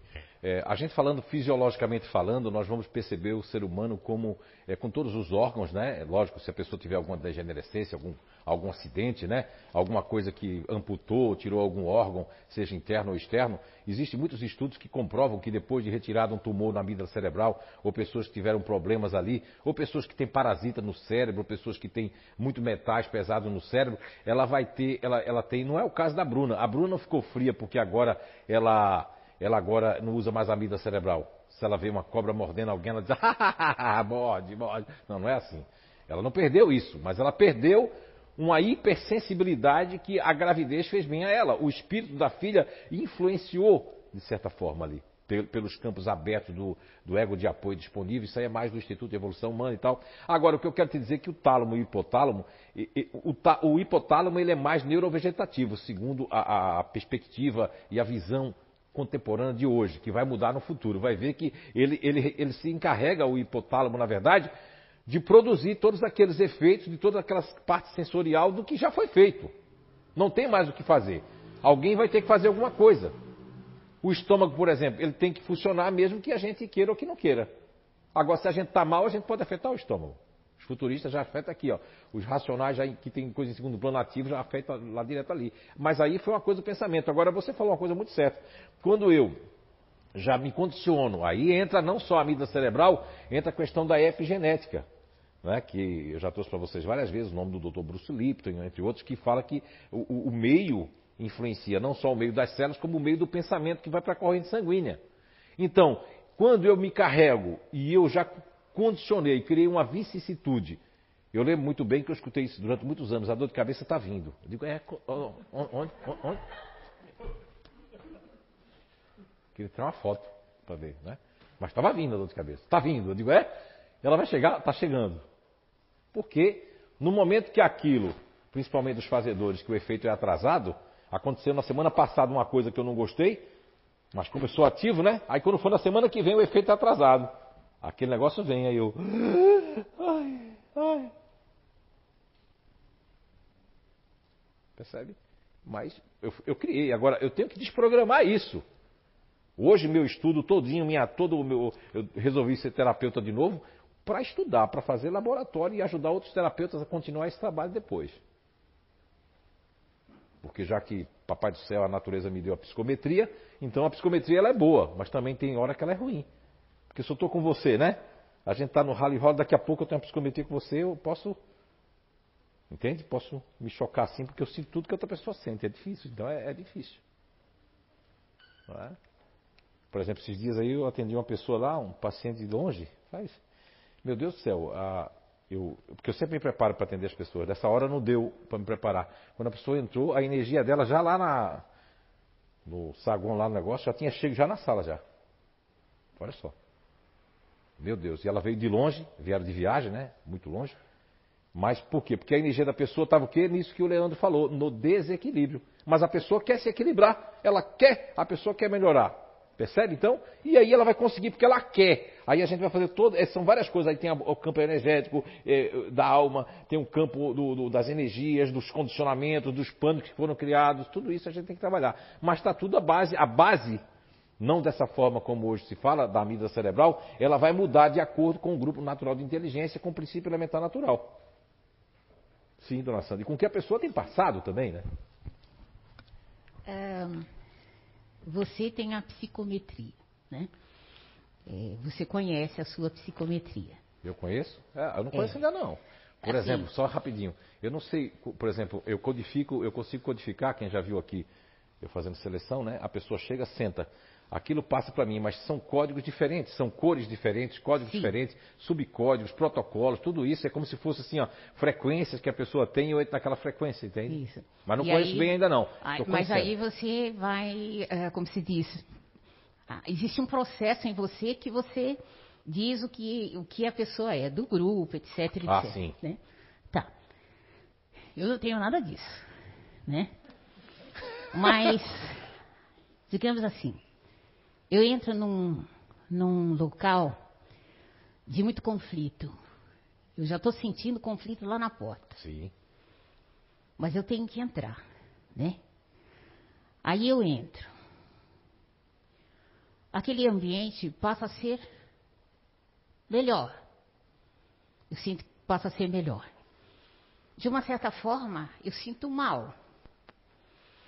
Mas depois eu me compenso, eu fico bem. O que é isso? É a minha energia? O que, que é? Porque a senhora vem aqui para o CIO, faz o bem. Eu, eu, digo que nós somos antenas, né? É, nós somos antenas é, que, que passamos sinais, bons e ruins, absorvemos, somos uma antena também receptora e retransmissora também. Como a senhora vem no CIO, a senhora vai dar passe na casa dos outros, ninguém sabe disso, vem para a mediúnica, vai ali assistir os outros, tem dificuldade, ainda vai ajudar outros lugares, faz tudo isso. Quanto mais eu me esforço para me melhorar, mais eu tenho força para ajudar nos ambientes. Então, por que a senhora sente o, o, o, conflito de longe? Porque é a base fundamental da sua percepção, que vem desde o ventre da sua mãe, perceber conflitos, não enfrentar os conflitos. Mas dessa forma, veja que enfrentamento de conflito bom. Eu entro no lugar, está todo mundo assim, mas a minha energia já é calmante.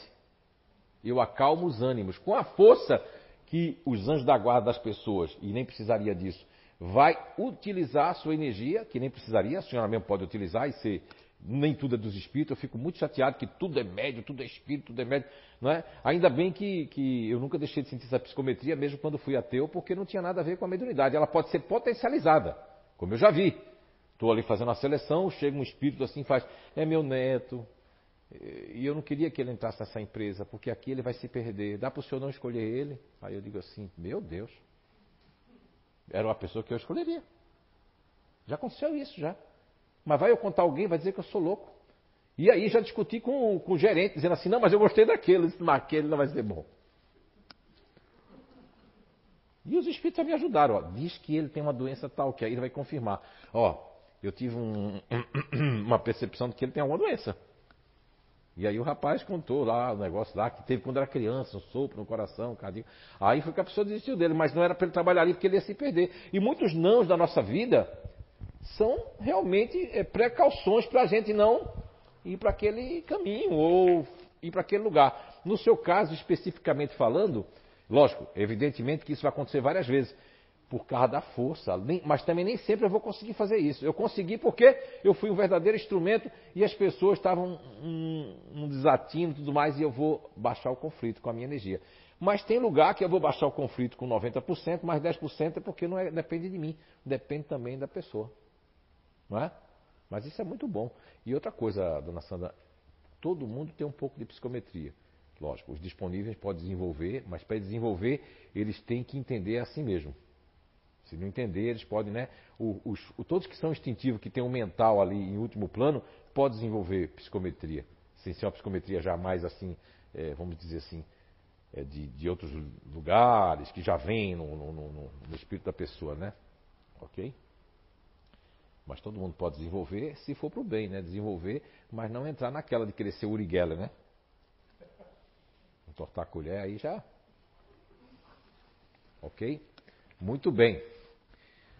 Então, Leandro, não sei se eu já respondi a sua pergunta, a questão do desequilíbrio quando o espírito sente nos grupos naturais de inteligência, o caminho é mais ou menos isso. Eu crio expectativas, quando as minhas expectativas não são supridas, eu aí entro no desequilíbrio. Mas o desequilíbrio não foi do espírito só. O desequilíbrio foi do meu homem velho, que eu sempre ansiei as coisas, elas aconteceram. E agora as coisas são mais difíceis para mim, porque assim eu escolhi esses caminhos mais difíceis também. E é isso tudo pode entrar no. A gente achar que é, não é o desequilíbrio do espírito, porque o espírito ele tem que estar isento um pouco disso. Não isento das suas ações, mas a alma que está aqui, ele está vivenciando esta existência. Então, essa existência é essa existência. E o espírito, para entrar em desequilíbrio, o desequilíbrio vai ser por vias do quê? Das emoções. Não a emoção do emocional aqui, nem comportamental, mas a emoção sentimento. E a emoção sentimento está ligado a registros né, do nosso inconsciente agora presente, do nosso consciente presente, muita coisa está no inconsciente presente. O que a dona Sandra fala e que os neutros me falam está no inconsciente presente, que é o meu inconsciente, o meu inconsciente presente e o meu subconsciente também funciona. Eu não vou aqui estar tá parafraseando e colocando as diferenças entre Sigmund Freud, entre o, o, o Carl Gustav Jung e o humanista Carl Roger, porque existe uma divergência grande em relação a consciente, subconsciente, né? e, e a questão do self, Né? Tudo isso é, é, são o que? São observações deles maravilhosas. Todos os três estudaram, todos os três quiseram trazer isso para beneficiar a humanidade, mas é, foi uma observação de uma época e uma observação sem estar observando, sem estar olhando né, é, a questão dos grupos naturais de inteligência. Né? Porque quando a gente fala de arquétipos, os arquétipos, do, do, quatro arquétipos mesmo do Carl Gustav Jung, um, eu sempre admirei né, esse neutro racional que trouxe muitas coisas para nós, mas o que eu percebo é que os arquétipos, eles têm uma. É, é, juntando com Nosfera, que é um do Talhard Chardin, que é um francês, um filósofo francês também, estudioso do socialismo da, da humanidade, o que se percebe da cultura do pensamento. Chardin falou de uma outra forma, quase a mesma coisa que, que o Carl Gustav Jung também nos trouxe nos arquétipos. Mas se a gente for estudar os arquétipos, não é uma coisa que a gente tenha que viver aquilo, porque os arquétipos eles vieram, mas eles têm, eles têm que mudar. Eles não são. Um, um arquétipo ele não pode ser algo que vai ser é, forever, né? Para sempre. Não. O arquétipo ele, ele vai mudando conforme a humanidade muda. Se a gente olhar pelo, pelo, pelo olhar espiritual, pelo olhar é, da evolução do planeta Terra, das migrações planetárias, nós vamos perceber que os arquétipos eles, têm, eles, vão, eles vão fundamentar agora um novo arquétipo. Posso dizer o novo arquétipo que nós temos agora? Que não é ligado ao ancestral, do pensamento que está na, na, na, psicosfera dos ambientes, nas energias telúricas, né, nos veios de águas que tem debaixo de algum lugar, na energia do cemitério que tem debaixo daquele condomínio, mas tudo isso levando em conta também o seguinte: existe um novo, um novo arquétipo, que não é da época do que Jung estudou com muita propriedade, que seria o arquétipo digital das pessoas estarem constantemente numa necessidade de pegar o celular, de já amanhece o dia, já pega o celular, já tem que olhar ali. É, o de jejum é o celular, né? Desayuno, né? É o celular. Lá em Portugal é o mata-bicho mesmo, uma região de Portugal, né? Desayuno, mata-bicho, né? Breakfast. Então tudo isso eu vou pegar o primeiro celular, porque se eu não pegar ele eu vou ficar nervosinho, nervosinha. Então isso não deixa de ser um arquétipo também, se olhar na estrutura psico, né? É, é, estrutural da Terra, dos arquétipos que estudou Carl Gustav Jung. Agora, tudo isso é muito louvável, mas nós temos que pegar coisas do nosso dia a dia, porque a filosofia ela tem mudado, né? ela tem mudado, mas ela precisa ver agora o, o, o século XXI e essa, toda essa geração, eles não vão olhar para a filosofia se a filosofia não olhar para eles também. Então, todo olhar contemporâneo que a gente fica dizendo, meu Deus, que juventude, que, que coisa mais assim, que coisa mais assado, mas eles estão vendo aquilo que a gente dizia para os nossos mais velhos quando nós éramos jovens. Então, a gente vai escutar coisas que a gente vai querer que as pessoas façam. Então são arquétipos. Arquétipos, se você olhar para uma maneira mais simples, eles estão ligados exatamente a essa estrutura de que os ancestrais foram passando esses arquétipos, e esses arquétipos podem vir de várias maneiras, como aquela questão da ilha dos macacos, da banana, de jogar água, de criar o paradigma, mas o arquétipo também é uma estrutura que veio psíquico, né?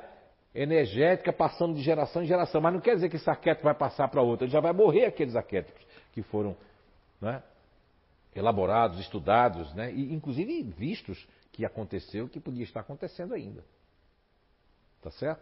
Então, na questão tanto do desequilíbrio, ou na questão fundamentalista né, de, de perceber a questão do, das expectativas, vai existir o objetivo intrínseco do espírito, que todos nós temos esse objetivo intrínseco, e o que acontece também, Leandro, é que esse objetivo intrínseco pode entrar em choque com as minhas expectativas, o meu objetivo da minha alma, com o objetivo do que o meu pai, a mãe, a sociedade quer. Aí quando isso entra em confronto, eu posso entrar no desequilíbrio e provocar aí um, não só um vazio, mas provocar uma guerra dentro de mim mesmo.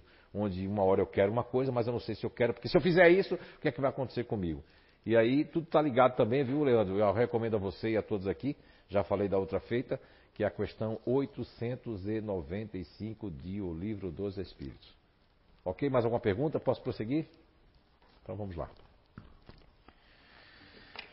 Mas quando chegar nos outros grupos, a gente tenta voltar para aqui, não é? Ok? Eu estou surpreendido comigo mesmo. Eu nunca fui de desenhar, sabe? De uns, de um, é, de um, não sei, de uns tempos para cá eu estou desenhando também. Daqui a pouco eu vou desenhar a pessoa. não, não, não, não chega tanto. Mas está dando uma melhorada, um upgrade, né? Opa, aí não, aí é para Bruna e todos os diferentes né, que estão assistindo, Beatriz, aí vai chutar. Não. Vamos lá. Uh, dentro da inteligência emocional, nós temos esse GNI que nós nominamos de diferente. Por que esse nome diferente? Porque assim o espírito vai se sentir quando entrar por aquela porta que a gente mostrou lá né, vai entrar por ali, o espírito ele vai sentir essa, essa crítica, autocrítica, a singularidade. É o princípio elementar natural que já está dizendo a própria nome da língua portuguesa. É o mais parecido que a gente tem como nominar aqui na Terra, seria na língua portuguesa a singularidade, singular, diferente. Então eu vou me sentir diferente. Eu não, eu não quero pensar como todo mundo, eu não quero agir como todo mundo, eu não quero me vestir como todo mundo. Então eu vou ter o quê? Eu vou ter, sentir esse diferencial. Um microfone para a Bruna para a gente, né? Tem mais diferente aqui que eu não estou vendo? Onde é que estão tá os diferentes? Bruna. Sim. Você sente essa questão de, de, querer a singularidade, de se sentir diferente, de não querer fazer a mesma coisa? Sim. Isso é sempre. é forte dentro de você, mas que idade você lembra que você já era uma pessoa, uma criança que não queria as coisas iguais? Você lembra disso, alguma coisa assim? Desde sempre eu acho que eu percebia isso. É. Uhum. E, e, você sentia quando, quando nasceram os outros filhos que você parece que tinha que ser mãe deles também? Sim. Olha só, eu digo porque o meu irmão mais velho, Bruna, ele é do, né, lógico, sexualmente falando, ele é do sexo masculino, mas ele sempre quis ser pai e mãe da gente.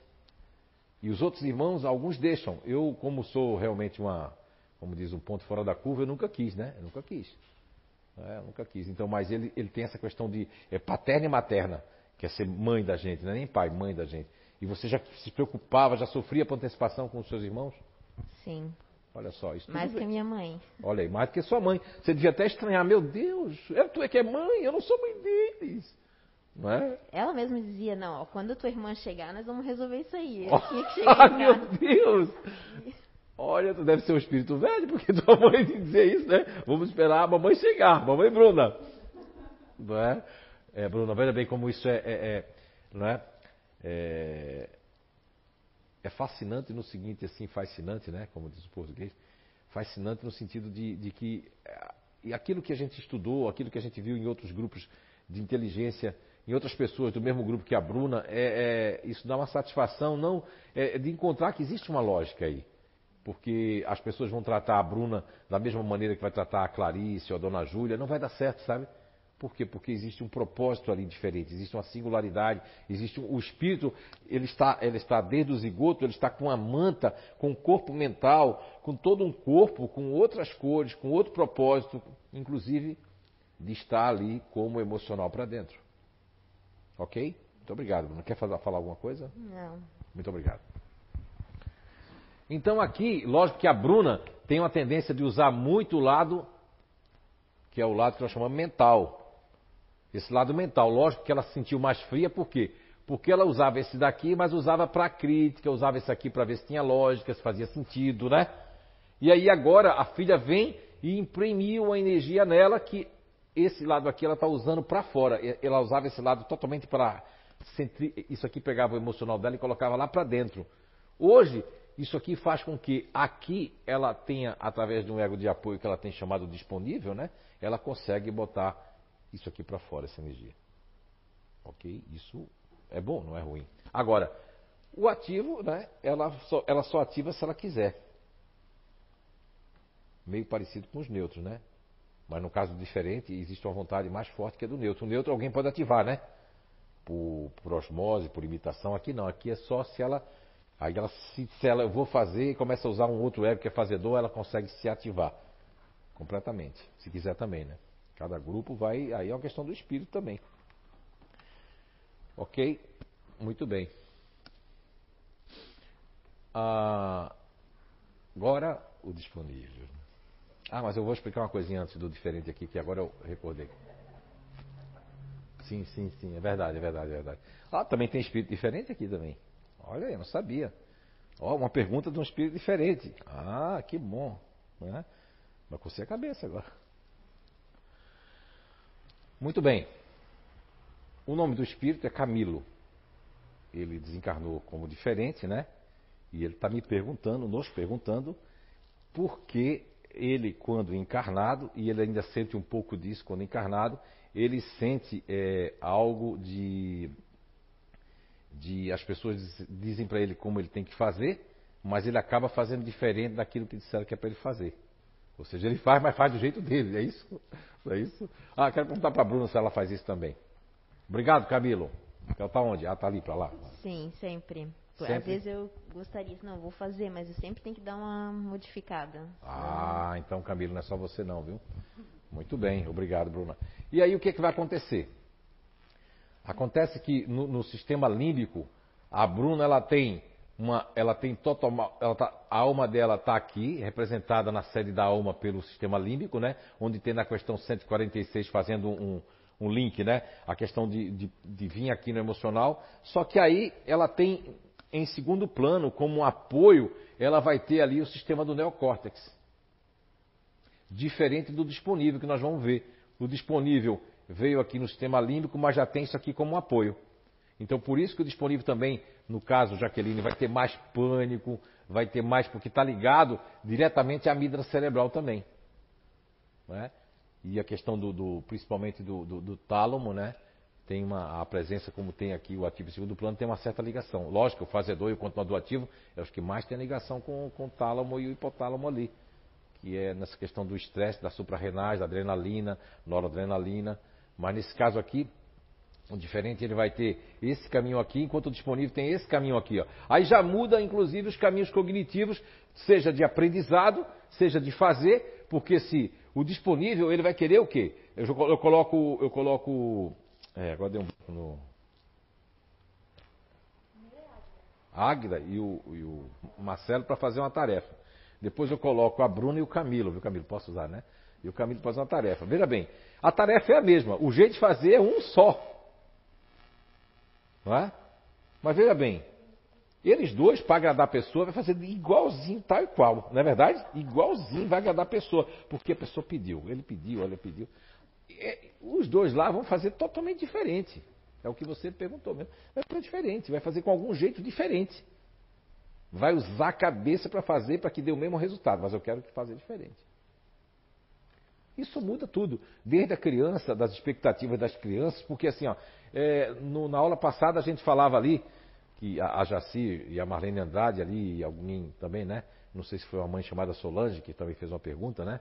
Eu, lógico, sobre autismo e tal e tal e a Jaci deu uma aula para nós aqui muito boa, de, de, uma aula que eu digo é porque trouxe, né? Assim como a Marlene queria ajudar, eu acho que é a sobrinha, se eu não me engano, né? Tá vendo as memórias agora aqui. E o que é que isso acontece? Que as pessoas querem dar o mesmo tratamento para todo mundo, mas não pode, porque nós não somos iguais, nem como espírito, nem como digital, e os comportamentos, eles vai, nós, embora tenhamos um comportamento emocional, que é o caso desses quatro que nós estamos apresentando, mas nós temos também a emoção sentimento e o emocional instintivo que faz parte de cada ser humano que a alma reencarna. Mesmo distante, ele vai ter o emocional instintivo e vai ter o sentimento. Não é, Gisela? O marido não beija? Não é? Faz calinho? Então, se ele fosse um robô, ele não fazia calinho. Né? Dizia, Gisela, agora vamos fazer amor. Conta isso, Eduardo. Né? Muito bem. Então, assim, é, isso é um diferencial muito grande que vai existir nas crianças que são tidas como autistas, são tidas como tímidos, né? É, as pessoas que são do neutro emocional. A pessoa pode fazer um diagnóstico, né? Dizendo que ele tem, eles são antissociais, é, tem muitos neutros emocionais que são considerados tímidos, mas só são tímidos quando estão desconhecido. Até o otimista pode ficar assim, ó. A Jaqueline que é, já assim pode chegar num lugar e ficar um pouquinho assim, mas é só um pouquinho. Daqui a pouco a perna começa a dançar, né? Não é? É isso que eu estou dizendo. Se tocar a música, aí a timidez já vai embora pelas pernas primeiro, né? Depois, daqui a pouco, é a última a sair do salão.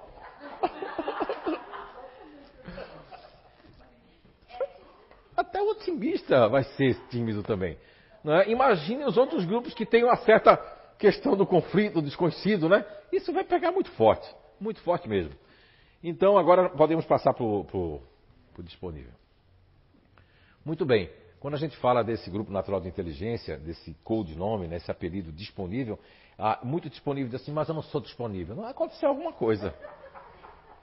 Olha, se você chegar num dia ou numa seleção que o disponível está participando e ele está com a mágoa inconsciente da ingratidão, de não ser útil, de ter, ter sido puxado o tapete dele, a resposta que o disponível dá é a seguinte, assim, ó, então você pensa mais nos outros. Pensava. Não é verdade? Não é? É a resposta que vem assim, ó. Não é, Fabiana Machado? Não é isso? Não é? Já não penso mais. E daqui a três, quatro meses, cinco meses, está de novo ajudando. Não é verdade? É aquela coisa de, de, de, de ajudar. O, o, o, microfone aqui para. Vou começar pela Fabiana Machado, porque esse aqui já são nossos fregueses há muito tempo. Né? A Fabiana, como já está né? recém-chegada. Ô Fabiana, Essa questão já aconteceu com você, de você achar que agora não quero mais ser disponível, agora não vou ajudar mais ninguém, agora eu vou cuidar de mim. Isso passa quanto tempo, mais ou menos? É, foi, é exatamente como tu falou. Eu conheço, tenho conhecimento há pouco tempo, né? Então, Sim.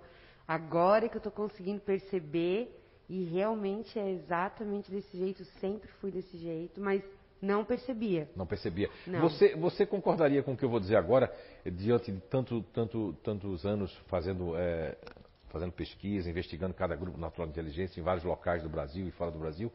É, isso seria verdade que eu vou dizer agora, porque muitos disponíveis concordaram, mas não, não concorde comigo se não for, uhum. ou se não perceber isso. Você reconhece que você conhece muito pouco sobre você mesma? Sim. E que foi difícil até de encarar que eu sou disponível? Eu tenho aquele negócio de dizer, não sei, tem coisas que bate, tem coisas que não bate, Sim. não é? Até agora eu estava me vendo ali no diferente. Eu pensei, não, mas eu também sou assim. É, mas o diferente, o disponível, é. quando tá, o disponível, quando ele baixa o seu ego diferente, o seu espírito vai para ali. Sim. Tanto a Bruna como está indo para um outro lado, uma outra versão de si mesma, que, que foi provocada e, e se está dando bem, se vai fazer o bem, ela tem que, que continuar ali até para poder crescer e quando depois vier dar uma estabilizada, né? Porque durante muito tempo ela não conseguiu ir para ali. Então a filha foi uma coisa muito boa. Ela tem que agradecer. Ah, Marina, que bom que tu veio. Né? Ok? E aí o, o, disponível, quando ele não está bem, porque assim o disponível ele não enxerga que não está bem. A questão agora que a Jaqueline foi embora, né? Ah, tá aqui. Ela, ela, ela gosta do cérebro, ela quer estudar o cérebro. Né? Mas acho que ela estava ali. É. Ah, então. Então assim, Fabiana, Veja bem, o, o, o, a questão cerebral, da amígdala cerebral, do disponível, o disponível tem muito. É, veio nesse mundo, na porta da reencarnação, toda pessoa que vem com esse gene disponível, com essa questão da disponibilidade e um orgulho invertido, o que seria o orgulho invertido? Não é um orgulho do tipo. É, ah, é, o orgulho é do tipo assim, ó, eu não peço ajuda a ninguém só se for obrigado mesmo ou se eu tiver um certo grau de humildade o disponível. Mas eu faço de tudo para ninguém me ajudar. Eu quero ajudar as pessoas porque eu vim com esse dispositivo.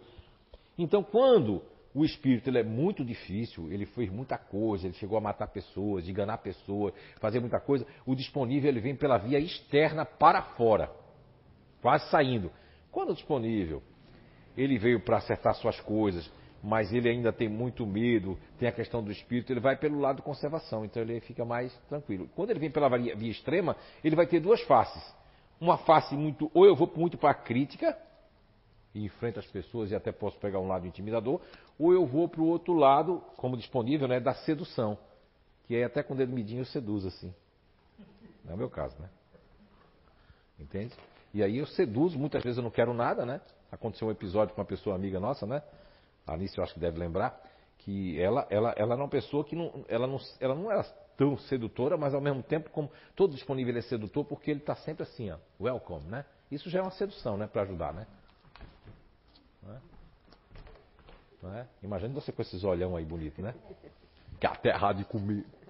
Tô brincando. Poxa, eu dou um elogio depois de uma coisa dessa, cara. Desculpa, é que sai sem querer, porque já lembrei de, uma, de um filme eu lembrei de um filme do, do, personagem, não tem nada a ver, viu? Né? E o que é que acontece? Você, você vai ver que. Agora deu um branco. O que, é que eu estava falando mesmo? Sedução. Sedução. Ah, sim, sedução. Então, todos os disponíveis eles vêm com essa veia sedutora, que é uma coisa que eles não têm culpa, porque por que eles vieram com isso? Não é só os neurônios espelhos são questões de veículos Aí as pessoas querem transformar os veículos para todos nós. Todos nós vamos produzir neurônio espelho. Desde que a gente começa a imitar, passamos várias fases, né? Nós temos aquela fase aérea, que todo mundo carrega a gente para todo lugar. Depois tem uma área de andar igual os quadros. Depois temos uma área de ficar tonto, bêbado, né? Depois temos a outra. E vai, e vai, curiosidade de se enfiar em todo lugar. São várias fases, até chegar numa fase que a gente vai imitando né, os pais, imitando a turminha, imitando aquele colega que é popular, né? imitando aquilo ali. Aí, depois disso, os grupos que não vão produzir tanto neurônios de espelhos como os disponíveis, já vai ser como tipo a Bruna, o Camilo, né? Não sou igual a você, cara. Sou diferente. Aí já vai ficar o contrário. Agora, o disponível vai ter sempre aquela questão assim, ó, é referência mais forte. Se o disponível admirar uma pessoa, ele quer se parecer com a pessoa, ele quer fazer algumas coisas, né? Ele quer. A imitação pode vir através de texto, através de coisas, através de conhecimento, porque é uma imitação boa. Mas eu posso inconscientemente imitar coisas que eu não sei. E eu não sei mesmo, a não ser que alguém observe. Ó, oh, estás tomando suco de limão igual ao JF. Olha, estás comendo aquilo que tu não comia. Estás fazendo aquilo que tu não fazia. Percebem? eu estou falando? Então, assim, essa questão de, do, do, do, de entrar no orgulho invertido, que eu ainda vou colocar um nome melhor para isso, o orgulho invertido seria que eu, eu, não é que os disponíveis sejam orgulhosos, mas em, em relação a ser independente, sim. Porque o disponível não veio, quando a pessoa entra no disponível, ele não veio para ser dependente, ele veio para ser independente. Clarice sente isso, Clarice? Levanta a mão os disponíveis aqui que sente isso. Ah? Então, vieram para ser. Ah. Eu levantei também, foi a mão? Ai meu Deus. eu também levantei, ó. É, eu levantei a mão até. Muito bem. A Anice acha que eu sou disponível, ela sempre diz isso. Ela diz que eu sou disponível, sou otimista, sou intimidador e sou distante. Vamos fazer uma loteria para o futuro, né? Aguardem. Mas, Fabiana, é, você sentia essa questão de quando criança você era mais. É, não é que você era masculina, né? Você é feminina, isso não existe, mas você sentia que você tomava defesa dos mais fracos, você era, era, você era implicante, teve um lado muito intimidador quando criança, teve mais um lado diferente, como é que foi? É, sempre. Eu sou a filha mais velha, né? Tenho é. três irmãos mais novos. Um que idade você tem? Pai, pai, 35. 35, jovem. Uhum. Aí eu tenho uma irmã, meus são todos os mais novos têm 25 anos hoje, que é só por parte de pai. Certo. Mas sempre, com todos eles, é, é até o que a Bruna comentou ali, de, da minha mãe, ah, vamos esperar a Fabiana chegar para resolver. É assim Sim. até hoje com os meus sobrinhos também, que é uma coisa que eu achei parecida que eu passo, né? Mas eu acho que a minha adolescência eu devo ter vivido muito no lado intimidador, porque tive muito conflito com meu pai, até uhum. por eu, eu ainda não sei se ele é um intimidador também, ou um futurista ativo, porque, mas muitas vezes eu, eu me via fazendo, tendo as atitudes que ele tinha comigo, mas só com ele. Você enfrentava? Enfrentava. Olha só, Sempre. interessante, né? É. Mas, é, e foi coisa que eu fui, a maturidade vai fazendo a gente Sim. aprender que não, não vale a pena, né? Eu sei que é o jeito dele, hoje Isso. eu consigo conviver, mas eu sofri muito, muito, muito. Muito bem, muito bem. É, quem é mais disponível aqui? Tem mais disponível, né? Por aqui. A Maria José. Isso. Vamos passar. Quero passar para quem fala menos aqui. Oi? Ó, oh, ela tá doida que eu coloque esses disponíveis aqui, fazer um painel. É essa daí. Oi. Muito bem, obrigado, viu, Fabiana? Dona Maria José, né?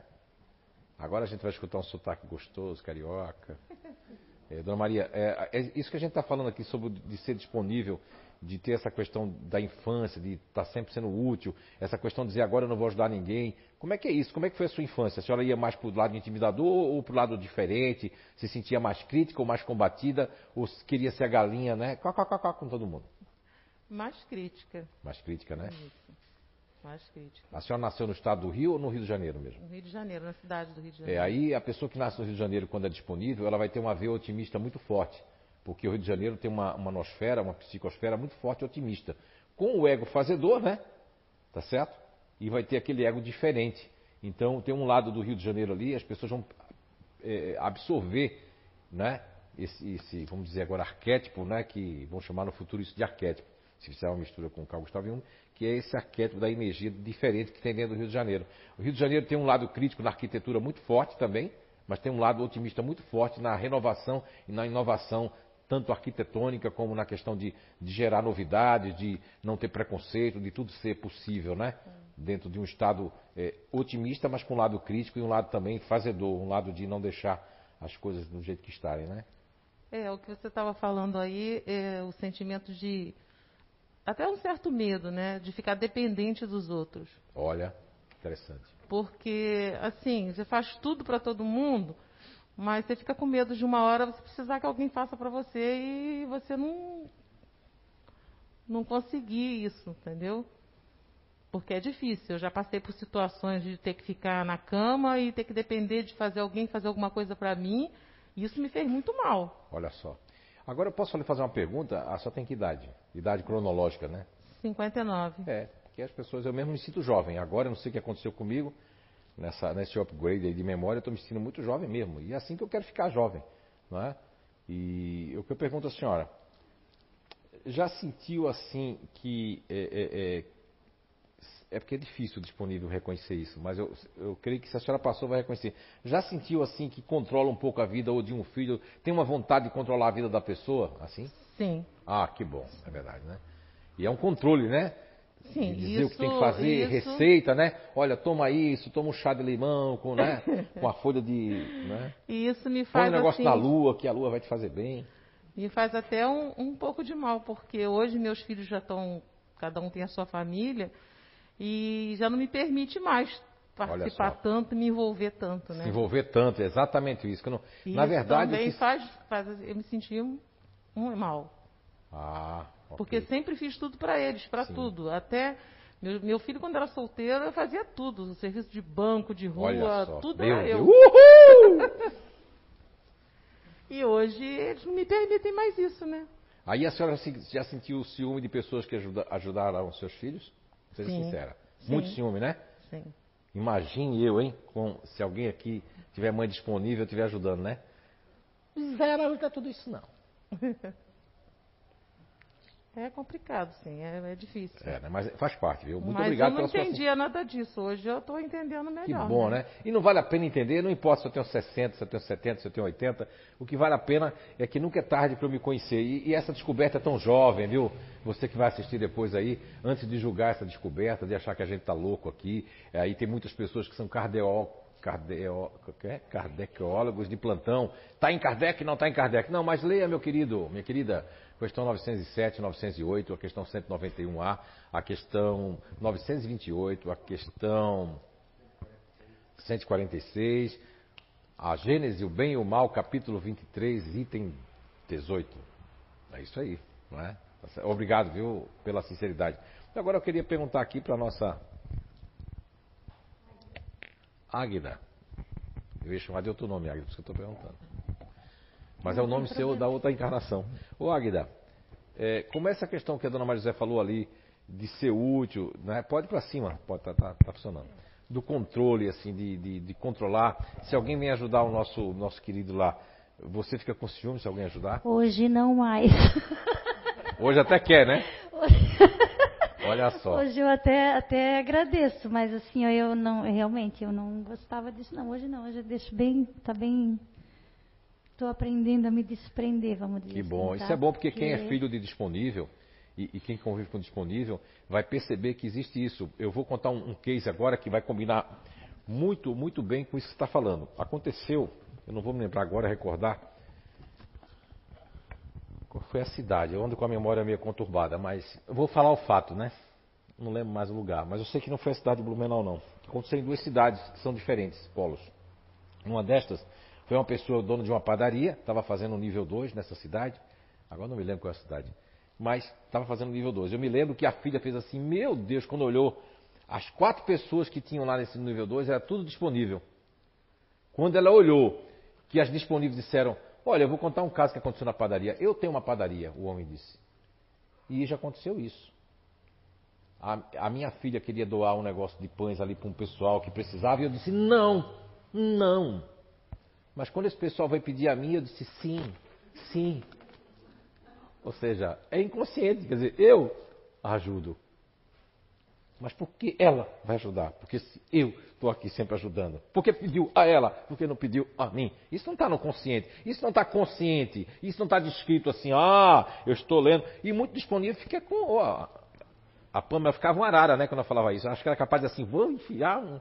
Né? Mas a Pâmela hoje é uma das pessoas mais conscientes que eu vejo aí, porque está sempre agora se estudando, mas ela não queria nem admitir que era um disponível. O disponível, a primeira coisa que ele tem no inato, seja em Portugal, no Brasil, em qualquer lugar, é um susto, porque eu nunca consegui me ver no espelho. Eu sempre vejo o pessoal. o que, é que você precisa? Eu que também é nunca precisa? quis, lembra? Quando Oi? tu, quando tu falou pra mim que eu era disponível, eu pensei assim, capaz mesmo, né? Ó, tá vendo? É capaz, quero nada. Eu sou qualquer coisa menos disponível.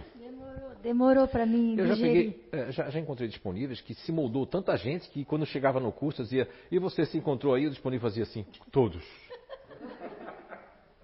Aí isso é mais perigoso quando o disponível está assim, porque eu me despersonalizei total. Eu já não sei, eu sou, eu sou o quê? Eu sou- Quem eu sou? Não é? Obrigado, Águida. A senhora, qual é o seu grupo mesmo? Hein?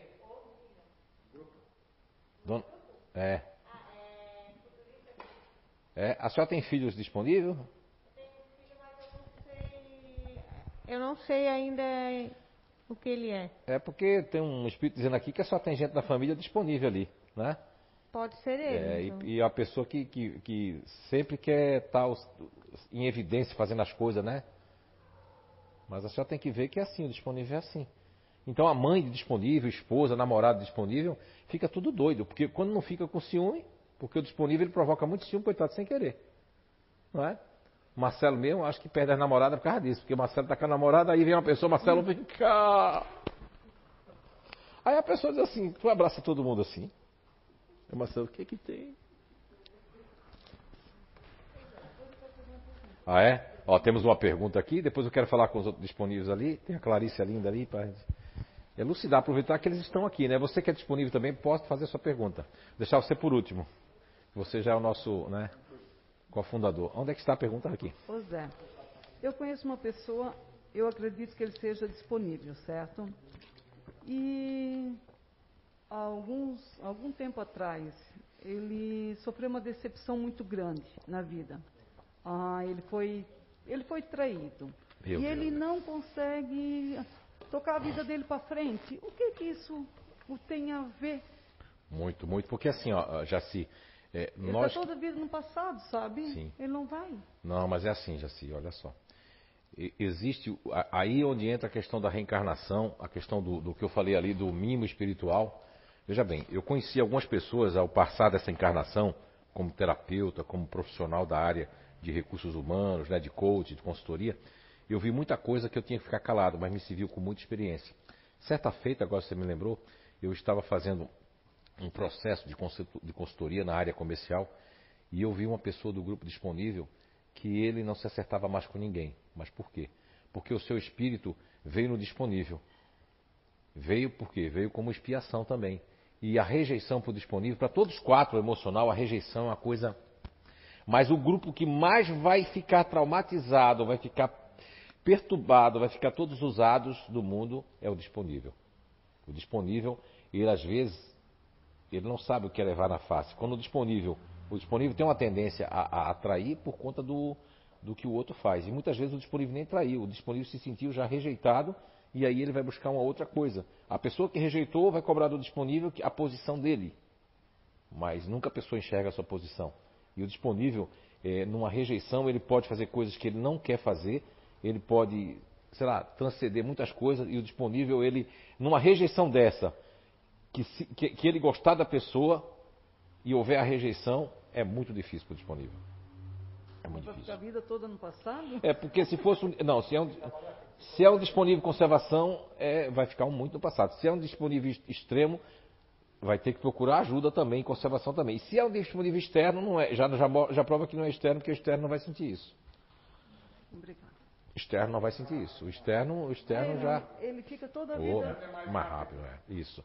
Põe É o. que a pessoa o- ela não consegue, assim, sabe? Ele tenta levar a vida para frente, ele começa no relacionamento, ele volta para trás. Volta pra e trás, volta tá pra trás. Vida naquela volta. monoideia, sabe? Sim, porque inclusive, além disso, a epigenética dizer, o que eu estava dizendo para vocês aqui, o espírito é a alma, a alma passa para o corpo, o corpo o pensamento, eu crio aquilo ali, né? Eu crio aquela, a- aquela que você chama de monoideia, aqui eu vou mais além, que seria o clichê e o alerta de perigo. Então toda vez que o parceiro ou a parceira que eu estou me re- tentando me conectar, ele me lembra aquela coisa do passado, eu já entro na iminência que vou ser traído novamente, eu já entro na iminência que aquilo vai acontecer novamente. Percebe? Só um instantinho, Marcelo. Vamos só a Clarice falar ali, mas já fica com o microfone aí.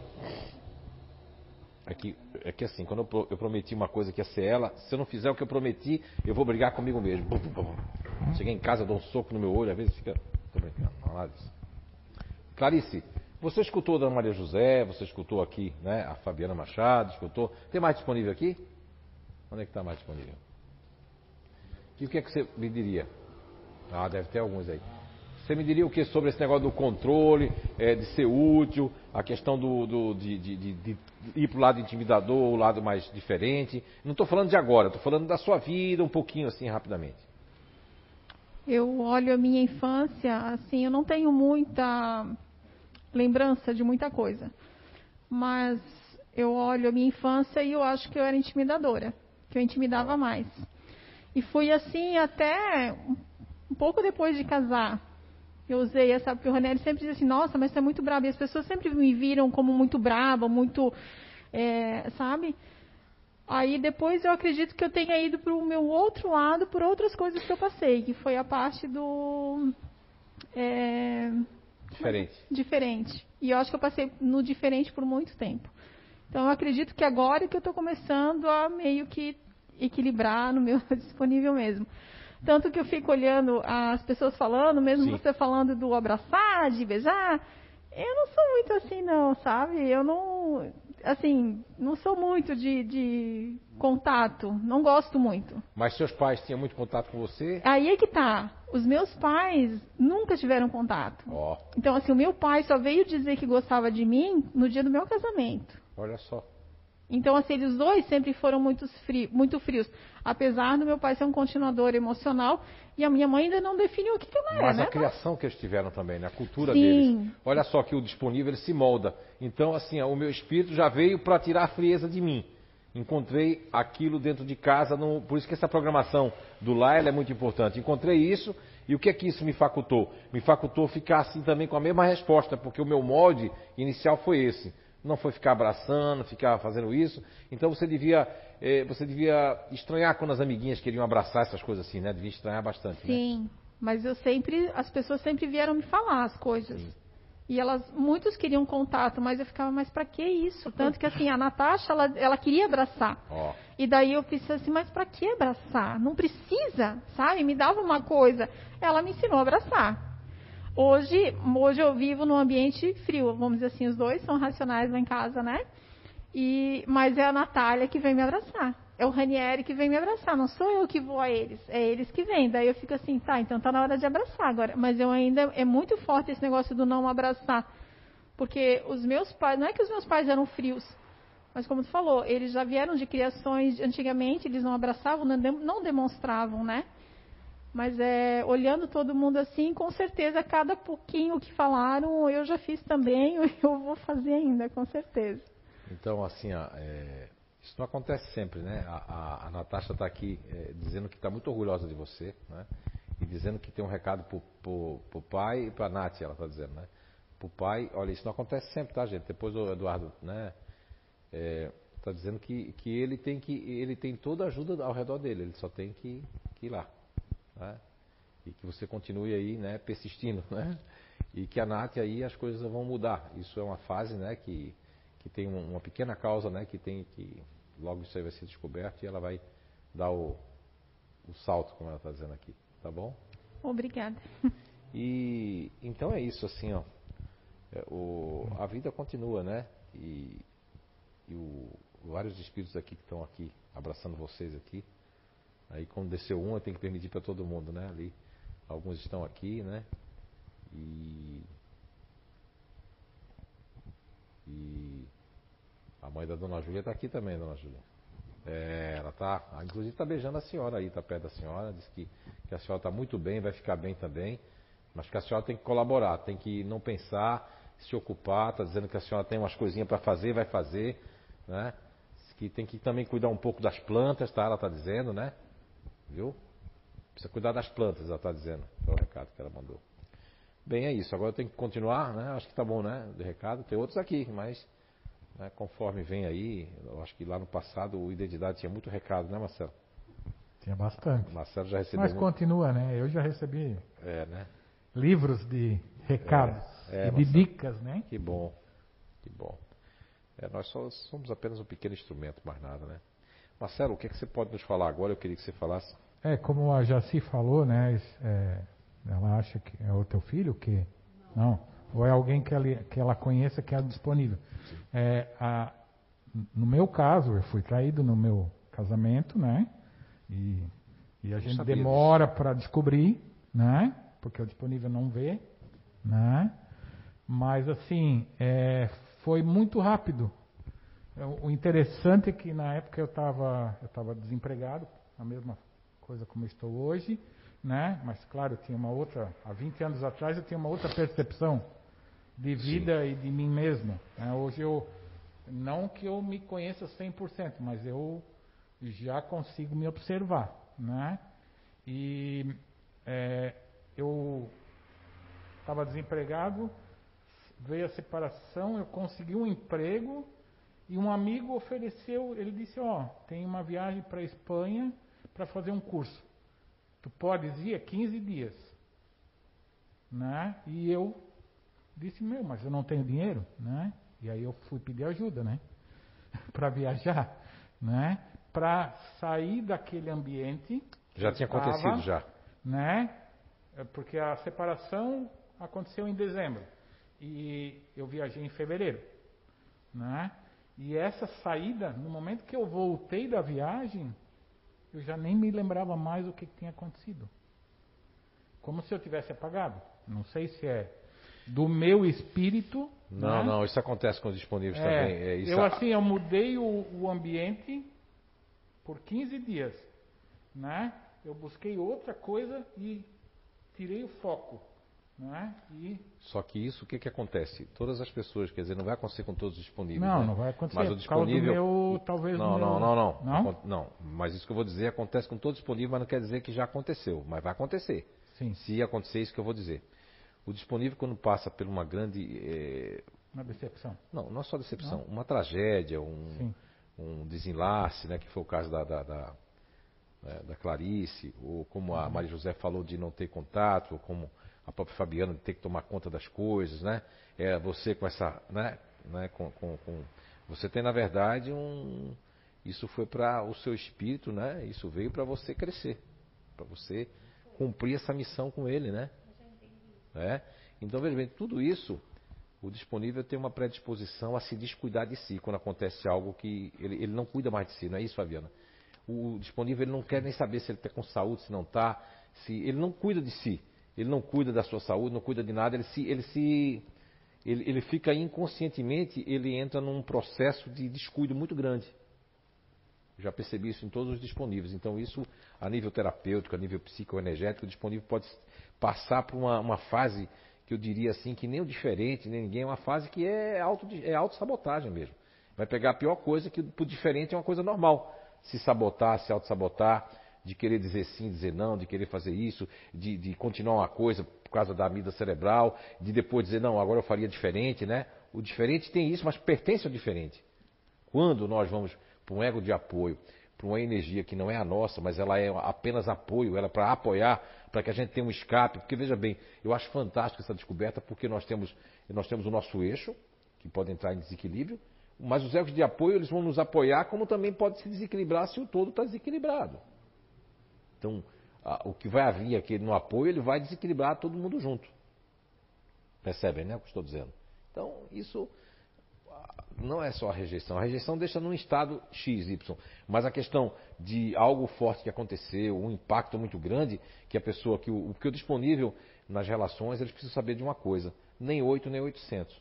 Porque o disponível, quando passa a dar atenção a todo mundo lá fora e a, a pessoa dentro de casa, ele, ele, ele, porque ele ficou com uma mágoa profunda, ele trata mal, aquela pessoa que está dentro de casa vai com certeza fazer alguma coisa. Ou, outro caso é o disponível ser demais, né?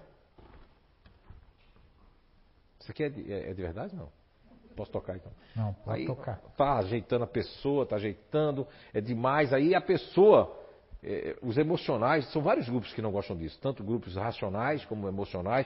São vários grupos que, se ficar demais, né? A guisa mesmo é o, o diferente, ficar demais. Qualquer grupo, se for demais, for demais, aquilo vai ser ruim. Você vê que o, o Eduardo não faz isso porque ela, ele é casado com o disponível, né, Eduardo? Não é?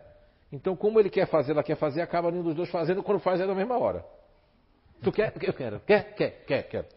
Né? Vai, vai, vai, vou, vou, vou. vou.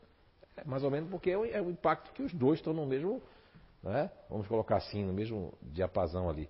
Mas isso é natural, só que muitas pessoas não sabem disso, né? ignoram isso. Então eu poderia ajudar muito mais se eu tenho esse conhecimento dentro, seja dentro do meio espírita, seja dentro do. Aqui a gente conseguiu é, converger com o livro dos Espíritos, né? Eu fico muito feliz, foi eles que me deram isso aí. E para quem não acredita, para quem duvida, aí é, aí é uma questão sua. O que importa é que nós estamos ajudando muita gente e se a gente conseguir ajudar duas, três almas, já valeu muito a pena a gente estar encarnado, valeu muito a pena essa descoberta.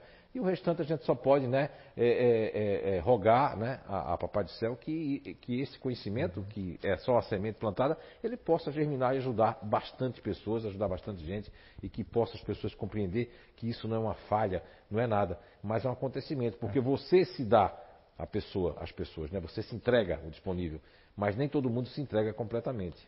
Sim, é bem isso aí, né? E assim, claro que depois, com o conhecimento, é, é, nos três primeiros anos do Identidade eu não me reconhecia também. Sim. Tu lembra? Eu não sei se tu lembra. os primeiros três anos é, eu lembro, sua carinha. É, não, não, é, não me, a, até, lembra, quando você me deu o veredicto, Sim. vamos dizer assim, que eu levei um susto. Sim. Não, é. não pode ser. Exatamente. Disponível não. Esse prestativo não. É, era prestativo na época, é. né? Era, eu sou mau, eu sou ruim. Mas assim, eu me vejo na minha infância como intimidador também. Muito Sim, forte. É, por isso que eu perguntei né? qual que você foi mais forte, porque assim, é. É, não é via de regra, não está escrito em pedra, mas desde que eu escutei mais de 500, 600, já perdi a conta de disponíveis, eles nos re relataram de que eles tinham uma fase mais intimidadora na infância, parecia até que era intimidador, do que. Uhum. Porque o espírito, se ele for uma pessoa muito agressiva no passado, ele só tem um veio, uma veia, que é a veia intimidadora ali. Qual é a veia que eu vou? Eu vou para outra veia diferente? Não. Não vou. Eventualmente sim, mas Eventualmente sim, né? Porque sim. tristeza todo mundo tem, né? É, não Mas não, não é, é, já teve, já tive épocas de ser muito, né? Diferente. Sim. Né? De cair, né? Passou mergulhar. muito tempo assim, meses? Não, não. Passa. Isso é. passa também, né? E você Aí agora. uma reagida... Você precisa se apaixonar, você precisa pegar um. não, você por enquanto não. não. Eu, eu estou me apaixonando por mim mesmo. Opa! Né? Então Aí, esse é o mais é muito, importante. Uma salva de palma, agora gostei. Muito bom. E assim, Isso. Ó, é, como eu não tive filhos, né? Eu cheguei à conclusão que a minha missão na Terra é me melhorar. Poxa, muito né? bem. Poxa, muito bem. Essa é a minha Gostei. meu entendimento hoje. Sim. E é por isso que eu estou 10 anos aqui. Desculpa. Não, sei, mas é. Mas eu é. emoção. Né? Mas é. E assim, é, não, para quem eu posso, eu falo. Né? Mas nem todo mundo quer se melhorar, não, não é todo mundo que quer se mudar. Né? Não é, ah, eu quero fazer reforma íntima, mas ninguém quer reformar tudo, só quer trocar as portas e a janela muitas vezes, né? É, aí você tem que é. ler, você tem que ler para você. Eu, eu, quando tinha essa, eu sentia também isso que as pessoas diziam uma coisa, mas faziam outra, né? Sim. É, quando eu li a questão 911 uhum. de O Livro dos Espíritos, Olê. aí eu entendi quando Allan Kardec é, é, reformula a pergunta, porque ele nem tinha chegado na 913 que ele vai perguntar sobre egoísmo. Mas quando ele pergunta na questão 911 ainda, é, fazendo mais uma insistência, a espiritualidade diz assim que entre os vícios, entre os males, está o interesse pessoal, oh, falta de vontade, a vontade só está nos lábios. Muita gente diz que quer mudar, que quer isso, que quer aquilo, mas na 911 responde que está nos lábios. É, Não está é aqui mesmo. e nem está aqui. Está só aqui. E assim, ó, é, eu lembro da. Amanhã vai fazer 10 anos da primeira psicografia do meu pai. Ah, é? Meu, presente de aniversário. Já faz né? 10 anos que eu psicografei? 10 anos foi. Eu sonhei no, no dia 20 que ele ia deixar uma carta. E no dia 23, que é o meu dia de aniversário, veio a. a amanhã é seu aniversário? Amanhã é meu Opa! aniversário. Legal. 58 anos amanhã. Ah, é? É. Poxa, tá jovem. É, é, bonitão, é. bonitão com esses olhos. Só precisa dar uma emagrecida aí, se apaixonar. É, isso e é um detalhe. Beijar muito na boca e ser feliz. isso é um detalhe. Mas calma, agora Eu estou pensando em mim primeiro. Sim. Então, mas aí, ó, Né? quando você pensa em você, que você se sair dessa energia, talvez tenha até uma pessoa ali para ligar. A energia Sim. não liga porque a pessoa não, não, não, não muda, a energia não liga. Né? Exatamente. Ah, Não tem problema. Né? Não estou pensando nisso agora. Estou pensando é, em conseguir um emprego, né? conseguir um trabalho, voltar ativa. Você E- sonhou e depois veio a psicografia, foi? Que interessante, Foi, eu desse sonhei, é, eu sonhei no dia 20, né? E justamente no dia 23 eu não vi na palestra, era perguntas e respostas, né? Por quê? Porque minha mãe tinha preparado um bolo, né? E algumas pessoas iam é, na casa dela e tal. E aí a Mônica, que estava aqui, me manda uma mensagem, nem lembro como é que ela mandou a mensagem, mas ela escreveu: Ó, veio uma carta do teu pai.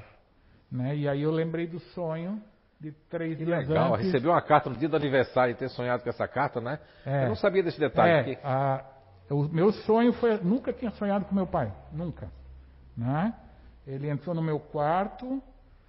Ele disse: Ó, tô deixando um, um recadinho no criado, né? No, no- na beira, no, Aham. no criado mudo ali, né? Ah, mais tarde tu lê. E aí domingo veio a carta e isso. Legal, né? É, isso foi uma, uma coisa única, né? Eu não sabia desse detalhe. Sim. Na época que eu, eu ficava muito por fora dos detalhes, né? Para não ter contato com Sim, nada, claro. com nenhuma informação, já que a gente nunca fez entrevista de nada, nunca soube, né? Eu, eu soube. é, o- ontem o João Vitor falava ali que a mãe dele estava assistindo via internet, né, João Vitor? Passa um, passa um microfone pro João Vitor ali. Pode ficar aí, Marcelinho, com esse microfone, né? E sua mãe é de São Paulo, né? E, e sua tia receberam psicografias online, né? Estavam assistindo o- a psicografia e chegou a, a, a- psicografia. Foi assim, foi, João? Foi. Tá funcionando aqui? É. É, foi, é, foi em 2013, eu acho. Ah, uma psicografia do meu avô. Seu avô. Isso. Olha só. Não só do meu avô, né? O que me marcou mais foi o meu avô, porque o meu avô, de todos os espíritos que psicografaram naquela ocasião, foi o único que eu conheci. Mas ah, tiveram tios avós da minha mãe também, o pessoal mais antigo da minha família, sabe? Olha só.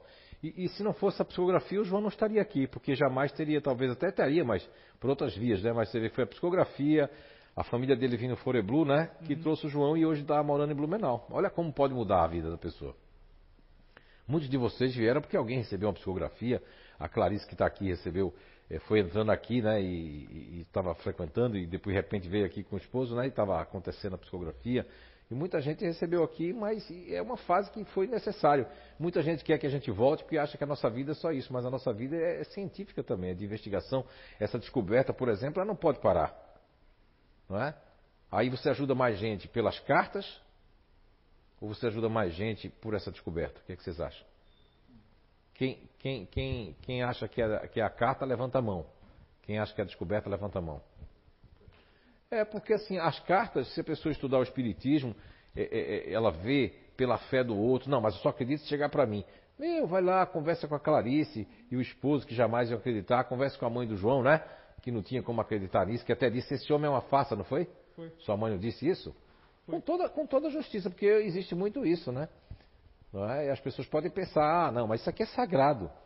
O ser humano é o ser humano, isso aqui é uma coisa sagrada. Se a pessoa olhar isso aqui como uma coisa sagrada, uma coisa que continua da vida, ela jamais vai fazer nada que, que prejudique a ninguém. Agora, se ela olhar isso aqui como um meio de, de, de, de se ampliar socialmente, como um meio de fazer um meio de vida, de ser conhecido, um meio de ser o palestrante principal, um meio de ser o médico principal da casa, se a pessoa fizer isso, ela vai cair. O importante é sempre trabalhar coletivamente, é sempre dar oportunidade para que tenha muitos palestrantes, para que tenha muitos médios, para que tenha muitas pessoas beneficiando as outras pessoas. Isso é o coletivo, isso é o trabalho em equipe, e é isso que eu acredito, e é isso que nós vamos fazer sempre, e que o CEIU sempre fez, sempre faz, e mesmo é, quando não estiver aqui, fará, porque eu vou vir puxar o pé da pessoa. Mas é isso, né, João? Foi psicografia, né? Isso. Muito bem. Muito obrigado. E assim, ó, Zé, eu nunca pedi, nunca botei o nome do meu pai na vibração. Nunca pensei que pudesse ter uma ligação Sim. tão forte com ele, né? Porque eu não recebi uma só, recebi muitas, né? E nunca botei na vibração, então nunca pedi nem mentalmente uma carta. Sim. Né? É, isso é importante, essa autenticidade, né, Marcelo? Porque assim, quando se faz um trabalho, é, um trabalho honesto, um trabalho que a gente nem esperava né, em 2012, nós não esperávamos essa psicografia pública. Nós estávamos no nosso cantinho, fazendo a nossa coisinha na casinha de madeira, como sempre fizemos, né? Sempre quisemos fazer o bem sempre reunindo pessoas aqui que quisessem fazer isso. E de repente chegou todo esse trabalho e a gente abraçou e, meu, a gente foi isso que fez com que o CEIU ficasse conhecido em muitos países do mundo, né? Somos assistidos, não somos uma casa melhor do que nenhuma outra, não nos consideramos nada, apenas a espiritualidade escolheu essa casa, como os muitos vultos científicos a nível nacional e internacional que fizeram psicografias em várias línguas, né? Vieram ter conosco, a gente ficou muito desconfiado, cético, por quê? Por quê? Porque essas pessoas escolheram a gente. É aquele complexo de vira-lata, né? Que não só o brasileiro tem, mas nós temos porque a gente pensou assim, poxa, mas tanta casa aí, famosa, tantos né, espíritos famosos, mas os espíritos, assim como escolheram Jesus na manjedoura, escolheram Chico Xavier com dificuldade lá, né? Com vários problemas, não o que a gente está fazendo, mas nossa casa é porque a gente deve fazer alguma coisa que a gente nem sabe que está fazendo, mas que estamos no caminho certo. E esperamos que a gente possa continuar nesse caminho certo, que todos os trabalhadores, voluntários que ainda virão, possam ter essa essência da CEIU, que é o recanto do saber, que é a essência de que aqui é uma coisa sagrada e que ninguém precisa ser santo para viver aqui. A gente só tem que procurar nos melhorar para que a gente possa fazer com que tudo aquelas pessoas que vivam conosco ou que a gente possa encontrar possam também evoluir de alguma forma. Isso acho que é o nosso propósito. Obrigado, Marcelo. E Obrigado. Eu, eu é vou, que tenho que agradecer. Eu né? não vou dar feliz aniversário antecipado porque pode não dar sorte. Não, não tem problema. Né? Amanhã. Se for para acontecer, vai acontecer. Tomorrow, né? Sim. Né? Ok? Pergunta? Muito bem. É do YouTube, a Joyce. Olá, sou do grupo disponível externo. Pergunta: Como saber o equilíbrio entre o ajudar ou deixar a pessoa se virar por, por conta própria? Meu Joyce, que pergunta difícil. Meu Joyce, essa você botou para quebrar. Então, Joyce, olha só.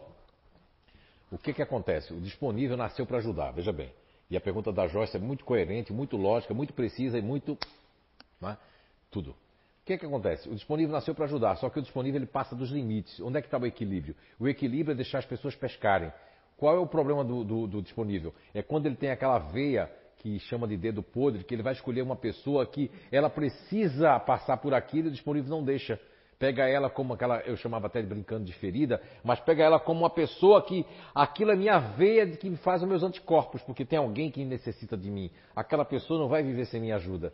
E aí nisso é o desequilíbrio. Porque quando eu digo que eu quero ser necessário, que eu quero ser útil, isso é um dispositivo que já vem na entrâncias da, não só do, do, dos sensores lá do, do, tálamo, como vem toda a parte límbica, que é a parte da empatia, a parte dos neurônios espelhos, a parte de se colocar no lugar do outro, a parte de perceber o emocional das pessoas, a parte de, de perceber que as pessoas não estão bem, tudo isso é maravilhoso. Agora, em tudo na vida existe o muito demais, o muito que é bom e o pouco que é a questão da, da, vingança inconsciente, onde eu digo também não vou ajudar, não vou fazer, mas porque eu estou chateado, porque eu estou magoado, estou magoada. Agora, Joyce, quando eu percebo, onde é que vai estar o equilíbrio? É quando eu percebo que aquela pessoa está me sugando, está me explorando, mas eu deixei essa pessoa me explorar.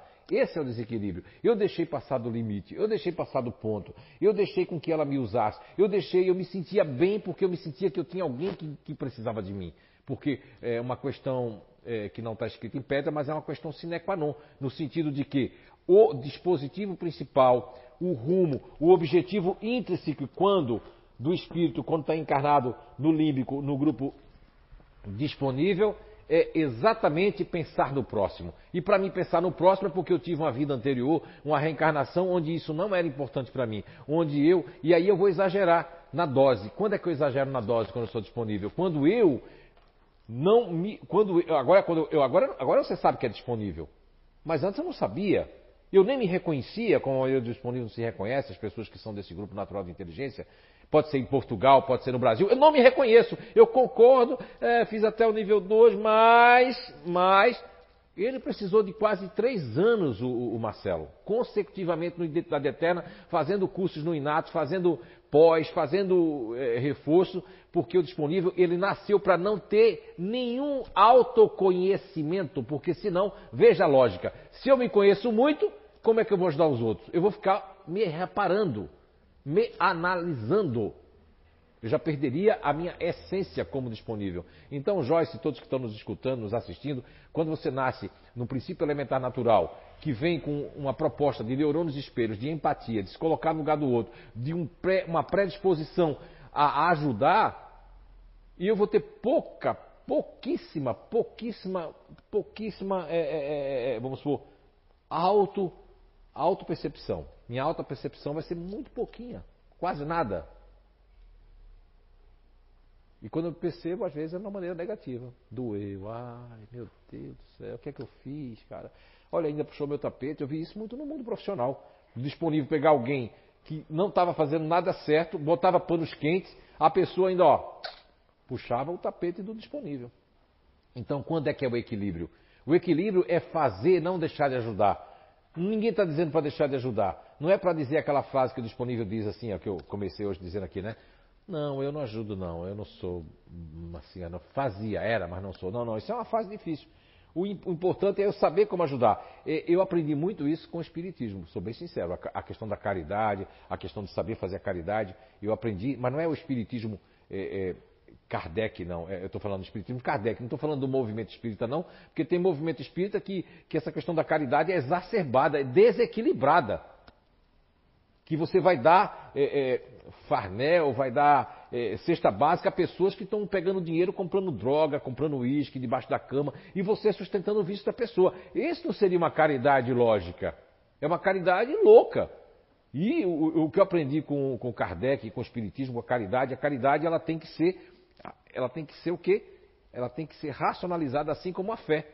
Uma fé não uma fé cega, mas uma fé racionalizada. E a caridade, ela não tem que ter frieza, não estou falando dessa racionalidade, mas ela tem que ter, ela tem que ter sabedoria para que a gente possa ajudar a pessoa, como diz no Evangelho segundo o Espiritismo, e diz no Evangelho de Jesus, que quando a gente der uma, uma esmola, que fala da esmola, mas eu acho muito pesado, quando a gente der uma ajuda, que as pessoas não corem, que elas não fiquem com vergonha. Então, ajudar e criar uma dependência é deixar a pessoa não saber uma, usar a vara para pescar. É também uma caridade que é uma descaridade, porque eu me faço bem, me sinto bem, ai, como eu sou bom, ai, que bom que eu ajudei, mas no fundo eu não ajudei, eu estou viciando aquela pessoa, eu tenho que entender mais se é essa pessoa, eu tenho que saber mais se ela, o que, que ela está fazendo com a minha ajuda, Joyce. O que, que essa pessoa está fazendo com o que eu estou fazendo por ela? Ela está correndo atrás? Aí, lógico, a gente tem que saber o quê? Entender para não julgar errado para não condenar também as pessoas a ser ajudadas. Muitas vezes tem gente que tem que ser ajudado 4, 5 meses, porque está numa situação muito difícil, seja financeiro, seja emocionalmente, mas se você não deixar a pessoa também andar sozinho, não ajudar ela a andar sozinho, é uma ajuda que depois você vai sentir raiva, vai se sentir explorada, vai se sentir explorado, vai se sentir passado para trás, vai se sentir rejeitado, porque a pessoa pode tomar o caminho dela e você não, não, não, não vai sentir que você aprontou ela. Nós temos que aprontar pessoas Assim como os pais criam seus filhos para o mundo, nós também temos nossos amigos que eles vão ser amigos, mas pertencem ao mundo. Ok? Espero ter respondido. Tem mais uma pergunta? Vamos lá. Tem alguns comentários também. Ah, é? tá? Muito bem, vamos lá, vamos lá. Eu tomo água enquanto os comentários. A Flávia Ribeiro. Quando meu pai faleceu, eu tinha 11 anos. E de ser boazinha, eu mudei. Passei a bater na escola e brigava muito. Seria uma defesa do disponível cair no intimidador? É, porque assim, é, quem é a? Flávia Ribeiro. Ô Flávia, é a Flávia Ribeiro. Flávia, você escutou ali, eu acho que você viu aí no vídeo, que todos os disponíveis aqui, a maioria, né, esse lado intimidador era muito forte. Acho que só a Águida que falou pouco do intimidador, né? Ó. Olha aí, ela foi professora e ela, ó, Meti a régua na mesa. Vou voltar para a época da palmatória. Exigente demais, ela está falando aqui, Águida. Então, Flávia, na, na, na infância, é, esse lado intimidador já mostra uma veia do espírito, porque o espírito ele vem para ser domado no disponível, eu venho para ajudar as pessoas. Eu venho com um dispositivo nos meus neurônios espelhos para ter empatia, para observar as pessoas, para ajudar as pessoas, para esquecer de mim mesmo.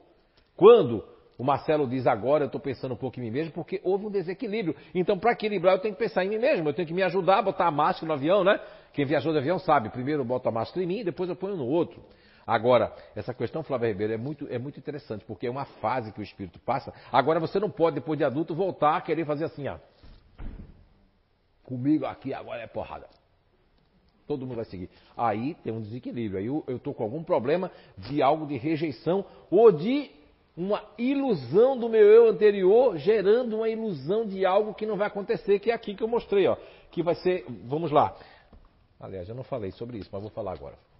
Que são as expectativas negativas de fantasia. Eu posso fantasiar que está acontecendo alguma coisa com meu marido, com meu filho, e isso não está acontecendo. Isso não está acontecendo. Não é? Acho que você colocou alguma coisa no, na rede social, né? Que o negócio é pequenininho aqui que vai acontecer e o que a pessoa pensa é grande, né? Sim, sim, a questão. Aí eu posso, como autodefesa, ir para o intimidador e querer controlar a pessoa, mostrar algum ciúme, algum controle e posso me descontrolar. Aí seria um desequilíbrio de adulto que aconteceu na infância, mas é normal na infância. Todo, olha, raramente, vamos colocar aqui de 800 pessoas disponíveis, talvez quatro ou cinco que já são espíritos um pouco, não vieram com esse lado intimidador. Já vieram doce. Doce, doce, doce mel, né? Hum, colocando chinelinho de papai, de mamãe, hum, beijando, né? Mas te, a maioria passou para esse lado intimidador. Salvo alguns. Depois tu vai querer questionar, né, Eduardo? Você era como? Era mel ou era fel? Né? A Clarice ali está perguntando, depois vamos para a internet de novo. Mas eu espero ter respondido, Flávia Ribeiro. São as expectativas positivas e negativas, né? Que existem em todos os grupos. É, ô Zé, eu agora falando ali de intimidador e não sei o que, eu lembro de uma coisa que quando eu era mais nova, até os meus 20, 20 e poucos anos, um pouco antes da Natália nascer, eu era muito, eu era braba e eu brigava muito, eu era muito brigona. E eu percebi que de um tempo para cá, depois se eu tipo brigo, às vezes até com o cachorro, tá? Eu fico muito mal depois. Sim, porque Nossa, isso. me dá uma coisa muito ruim. Olha aí, sua alma já não compete com isso, porque você está no eixo. Então eu não vim para fazer isso, para brigar com ninguém. Eu vim, isso se chama estar tá entrando no eixo. Você está entrando no seu verdadeiro, que é o disponível, é ter o quê? É ter piedade das pessoas, é ajudar as pessoas, é, é ajudar os animais, ajudar tudo isso. Muito bem, Clarice, foi muito bem. Eu queria falar com o seu, eu esqueci o nome dele, é. Seu Gilberto. Né? Me deu vontade de falar com ele, deve ser isso, é tudo direcionamento. O seu, o seu, seu Gilberto, o senhor acha que seu filho é disponível ou ela se enganou? É, pelo que eu vejo, a gente, a gente pega, se dá uma indireta, né? Ô filho, tu podia levar nós lá em tal lugar?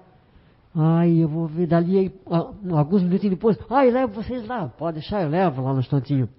Aí ele, volta atrás em seguidinha, vai dizer que vai levar, né? Então quer dizer que ele é disponível sem sem estar tá forçando ele. Né? É, porque assim, ó, o disponível, o disponível pode se tornar indisponível dentro de casa e disponível para os estranhos. Acontece uhum. isso. Lógico que isso é mais para futurista. O futurista é o seguinte, na intimidade, ai meu Deus, que saco, né? Agora quando chega um estranho, disponível vai até na China, né? Se convidar ele para algum lugar. Não quer dizer que o futurista faça isso por maldade. É que parece que tem uma coisa assim, ó. Por exemplo, a Letícia está lá, ai, com a preguiça, não quer fazer nada, não quer nem assistir nada. Daqui a pouco, aí alguém diz, Letícia, vamos em tal lugar. E ela estava, ah, eu tenho a força, eu vou lá naquele lugar. Mas para dentro de casa eu não tenho mais aquela força. Mas para fora eu tenho uma força danada. Né? Ok? Eu senti que o senhor estava em dúvida em um espírito aqui. Ah, daí não é? ela. Como era o nome da sua, da sua, da sua avó, da sua nona? É, da minha avó era Erika Ible. Erika? É. Muito bem. Certo. É porque assim eu achei interessante, porque assim um espírito fez assim, deixa meu neto falar. Agora eu não sei qual é a avó que está aqui, né? Mas não é a Erika não, é a outra, é outra avó. Era... É que fala em alemão aí, isso não. não... É? Mas depois só vai lembrar o nome dela, é outra avó. Não fique emocionado. Ela disse assim: não sou essa daí, não, é a outra.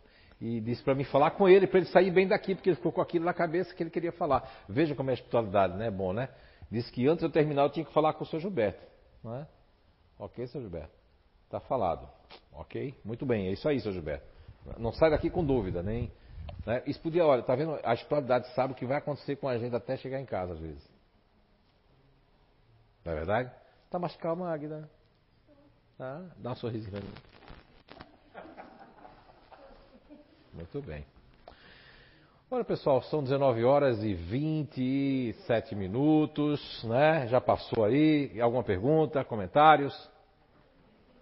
Comentários apenas. Pode fazer. É, Jó Ouro Preto. É isso mesmo. Ah, não, é mesmo isso. Difícil ser disponível. Eu quero ajudar onde chego, mas muitas vezes as pessoas não compreendem. Sou acelerada. Tenho minha filha que ficou órfã agora, o pai se suicidou e por conta disso quero estar à frente de todas as coisas. E isso cansa, leva à exaustão. Então, Ouro Preto, não é? Não sei porque agora ela falou Ouro Preto, me lembrei da Bahia. Em vez de me lembrar de Ouro Preto de, de Minas Gerais, me lembrou Bahia. Não sei se sul da Bahia também, não sei se eu estou com minha percepção certa, mas Jô é o seguinte. É, eu sempre digo para todos os grupos, né, mas o disponível é um dos grupos mais importantes, junto com o futurista, a não morar dentro do inato, mas fazer todos os. para se conhecer mais profundamente. A gente falava sobre isso agora, né, Eduardo? Da Pamela, que ela tem uma outra noção de tanto assistir, ver, se auto-perceber. Eu acho que a Fabiana Machado está sentindo isso, né? Então, se quem não tem condição, fala com a gente que a gente arruma uma bolsa daqui do CEIU para fazer no Inato lá. Isso aí para nós é, é, tranquilo, tá? Chega discretamente, Gabi, eu não tenho condições, mas arruma uma bolsa através daqui do CEIU, né? E a gente faz um jeitinho ali. Isso aí não é, não é problema. A gente está aqui para vender nada para ninguém. Aqui no CEIU a gente está aqui para dar as coisas se a pessoa tem, não tem condições. Agora, quem tem condições aí também é um pouco de, de, exploração, né? Numa pandemia dessa podia ajudar o Inato, que é algo que não é, não vejo como empresa, vejo como uma coisa que ajuda as pessoas e tem uma toda a sustentabilidade lá. Mas quem não tiver condições, por favor, fale em off ali com o pessoal do CEIU, discretamente, não precisa ser hoje, né? Volta o dia e, e, e, fala e vai lá fazer, porque aqui é diferente, aqui o foco é espiritual, lá é o foco comportamental. Porque, por exemplo, quando você falou agora em suicídio, Jô, me veio assim, não, se você vai ficar brava comigo, vai ficar agora. Me veio que o sentimento às vezes disponível quando alguém se suicida, que antes era de, de, de, de mágoa e até um pouco de vingança, né? Isso, isso dá uma força, o, o, o, contrário dá uma força tremenda, porque eu não sei qual foi a relação com, com o pai da sua filha, mas de certa forma, se houve uma coisa antes, aquilo parece que o disponível se sente bem mal ao mesmo tempo, uma confusão muito grande, porque, meu Deus, é, olha aí, é, não foi a pessoa que fez aquilo, né? Você, a primeira coisa que você tem que fazer é ficar distante desse sentimento, porque você não tem nada a ver com isso. A pessoa fez. Infelizmente isso acontece ainda. E acontece com as pessoas que não não reconhecem o espírito e a alma. Porque todo mundo que reconhecer que tem uma alma, um espírito, veja bem que as pessoas dizem, ah, a ciência, a ciência. Não, a ciência até certo ponto é, é sempre respeitável. Quando é uma ciência de boa vontade, uma ciência de honestidade, uma ciência que vai né, essa palavra que eu não gosto de usar mais, que é errar, mas porque quem, é através dos, dos, das experiências negativas, né, das falhas, que a ciência vai chegar a uma coisa melhor. Eu sempre respeitei e vou respeitar a ciência. Agora, muitas pessoas que fazem a ciência constroem, infelizmente, para as pessoas um materialismo muito grande, onde se fala de, de, de, não se fala de alma, não se fala de espírito, se fala de matéria e as pessoas, eu não estou mais aguentando, vou lá e tiro minha vida. Não quer dizer também que pessoas católicas ou protestantes ou espíritas não tirem sua vida. Mas não entrou aquilo. Eu digo que existem três categorias, né? Existe a categoria que eu desconheço, existe a categoria que eu creio, que é a mais perigosa, mas depois eu não creio mais, e existe a terceira categoria que se chama eu sei, eu sinto, e não preciso mais crer, nem preciso desconhecer. Simplesmente eu sinto, simplesmente eu sei que isso existe. Não preciso de uma psicografia, não preciso que que eu já, quando leio um Evangelho segundo o Espírito, um negócio, parece que aquilo eu já conhecia, parece que aquilo já, de alguma forma, aquilo faz sentido para mim. Não é? Então, o Maria José quer falar ali também. Não gosto que ninguém saia daqui sem. A gente atrasa cinco minutos. Tem gente que já está pulando da cadeira, tem compromisso em casa. Hã? Ah, está atrasado? Ah, mas ninguém me falou nada. Não é? Não é minha culpa. Sim, Dona Maria José é rápido. É, e quando a gente tá, faz muito para uma pessoa e percebe que está até prejudicando essa pessoa, com tanta ajuda, Exato. mas não consegue sair disso. Mas eu falei agora há pouco, dona Maria José, que se a pessoa ela, ela cria, porque o, o disponível cria isso, mas por que o disponível não consegue sair? Porque ele criou uma veia, a senhora já falou a sua história para nós, a senhora vai fazer uma análise. A senhora não tem um filho para ajudar, não tem isso, não tem aquilo, a senhora pegou uma feridinha.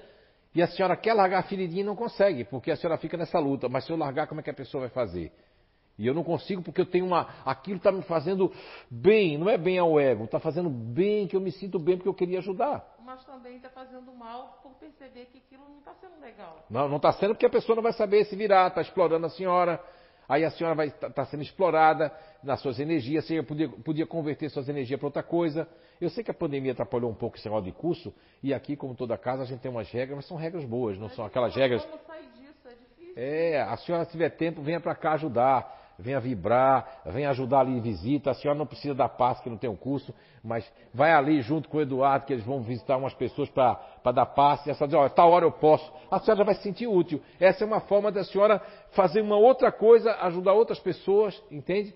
Porque isso é, é, é, Foi muito bom a senhora falar, porque tem muito disponível que acha que está fazendo. agora eu vou. Até o que a Jo falou, eu vou me dedicar à minha filha, vou para frente, sim, mas eu tenho que me dedicar à minha filha mais com parcimônia, ou seja, é, eu tenho que fazer com que ela não se sinta super mega acolhida, porque ela vai ficar mimada. É coisa que o disponível também não faz, sabia? Disponível só faz quando ele está desequilibrado. Ou ele vai mimar demais a pessoa, ou vai ser até meio cruel com o filho. Eles são excelentes dindos, dindas, né? Madrinha, madrinha, mas com de casa é. Ok? Mas tem jeito, sim, tem jeito. Mas tem, a senhora tem que começar esse jeito. Primeira coisa é já se afastando aos poucos. Não é assim, não, agora chega, o Zé disse que chega. Não, não falei isso. Não é? É para dizer assim, ó. E, e, fazer como, como essas pessoas falam, né? Do, desmamando o remédio, né? Não vai desmamando o bebê? Porque tem gente lá no Nordeste que eu cheguei uma vez, a pessoa com 8 a 9 anos pendurada no peito da mãe. Eu fiquei com pena da mãe. Eu digo, meu Deus. E a mãe, coitada, com vergonha aqui, o menino pendurado. Nem bode, nem, né, nem bezerro, mama assim é demais, né? Não é verdade? Aí é porque ela não tomou conta, ela deixou. E a criança ficou viciada, não, tem que tomar um leite, ficou, e já dá para ver, agora analisando, podia ser que aquela criança seja uma continuadora, né? Emocional. É, ok. Otimista também. É, olha só, meu Deus, é. É a gula, pode ser a gula, agora eu entendi, pode ser otimista a gula. Eu gosto, eu quero mais. Dona Maria José, aí vai deixando, desmamando, desmamando, e é isso que se faz. Gente, olha, vocês da internet ali, um, um beijo enorme no coração de vocês, vocês estão aqui, né? E que tenham uma excelente semana, com paz, harmonia, e acima de tudo, buscando se conhecer. Porque é uma coisa muito interessante que ontem eu falava em algum lugar isso aí, um, um pensamento de Pascal, né? É muito é, esse pensamento de Pascal. Ele dizia o seguinte, Pascal, que quando a gente conhece uma coisa, a gente possui a essência dessa coisa. E quando a gente possui a essência dessa coisa, a gente consegue dominar essa coisa. Vamos colocar que essa coisa que Pascal falava somos nós mesmos. Então, se nós conhecemos o nosso princípio elementar natural e trazendo junto com Pascal a questão 908 do Livro dos Espíritos, quando Allan Kardec pergunta é, quando é que a paixão, que é o princípio elementar natural, a nossa essência, deixa de ser boa para se tornar má. E a resposta da questão 908 do Livro dos Espíritos é que a paixão deixa de ser boa para se tornar ruim. Ele compara um cavalo, um corcel. Quando a gente monta no cavalo, a gente domina ele, é uma paixão boa. Quando é que o cavalo que domina a gente, que é através do ego, desse superego, que é dessa questão da imagem, essa questão de querer ser melhor do que os outros, aí vai derrubar a gente. Lógico que eu respondi aqui, não igual a 908, colocando um pouco desse conhecimento aqui misturado, mas quer dizer a mesma coisa. E Allan Kardec faz um comentário depois da questão 908 do Livro dos Espíritos, muito interessante, onde Allan Kardec entende e subentende que, é, que o princípio elementar natural, que é um nome novo que eu dei, que é a paixão, ela é tão poderosa que ela decuplica, quer dizer, dez vezes a força nossa para o nosso bem. Mas para isso é necessário do pensamento de Pascal. A gente conhecer a coisa, a gente possui a essência da coisa e aí a gente domina a coisa. Uma boa semana, muita paz, um beijo para vocês. Obrigado.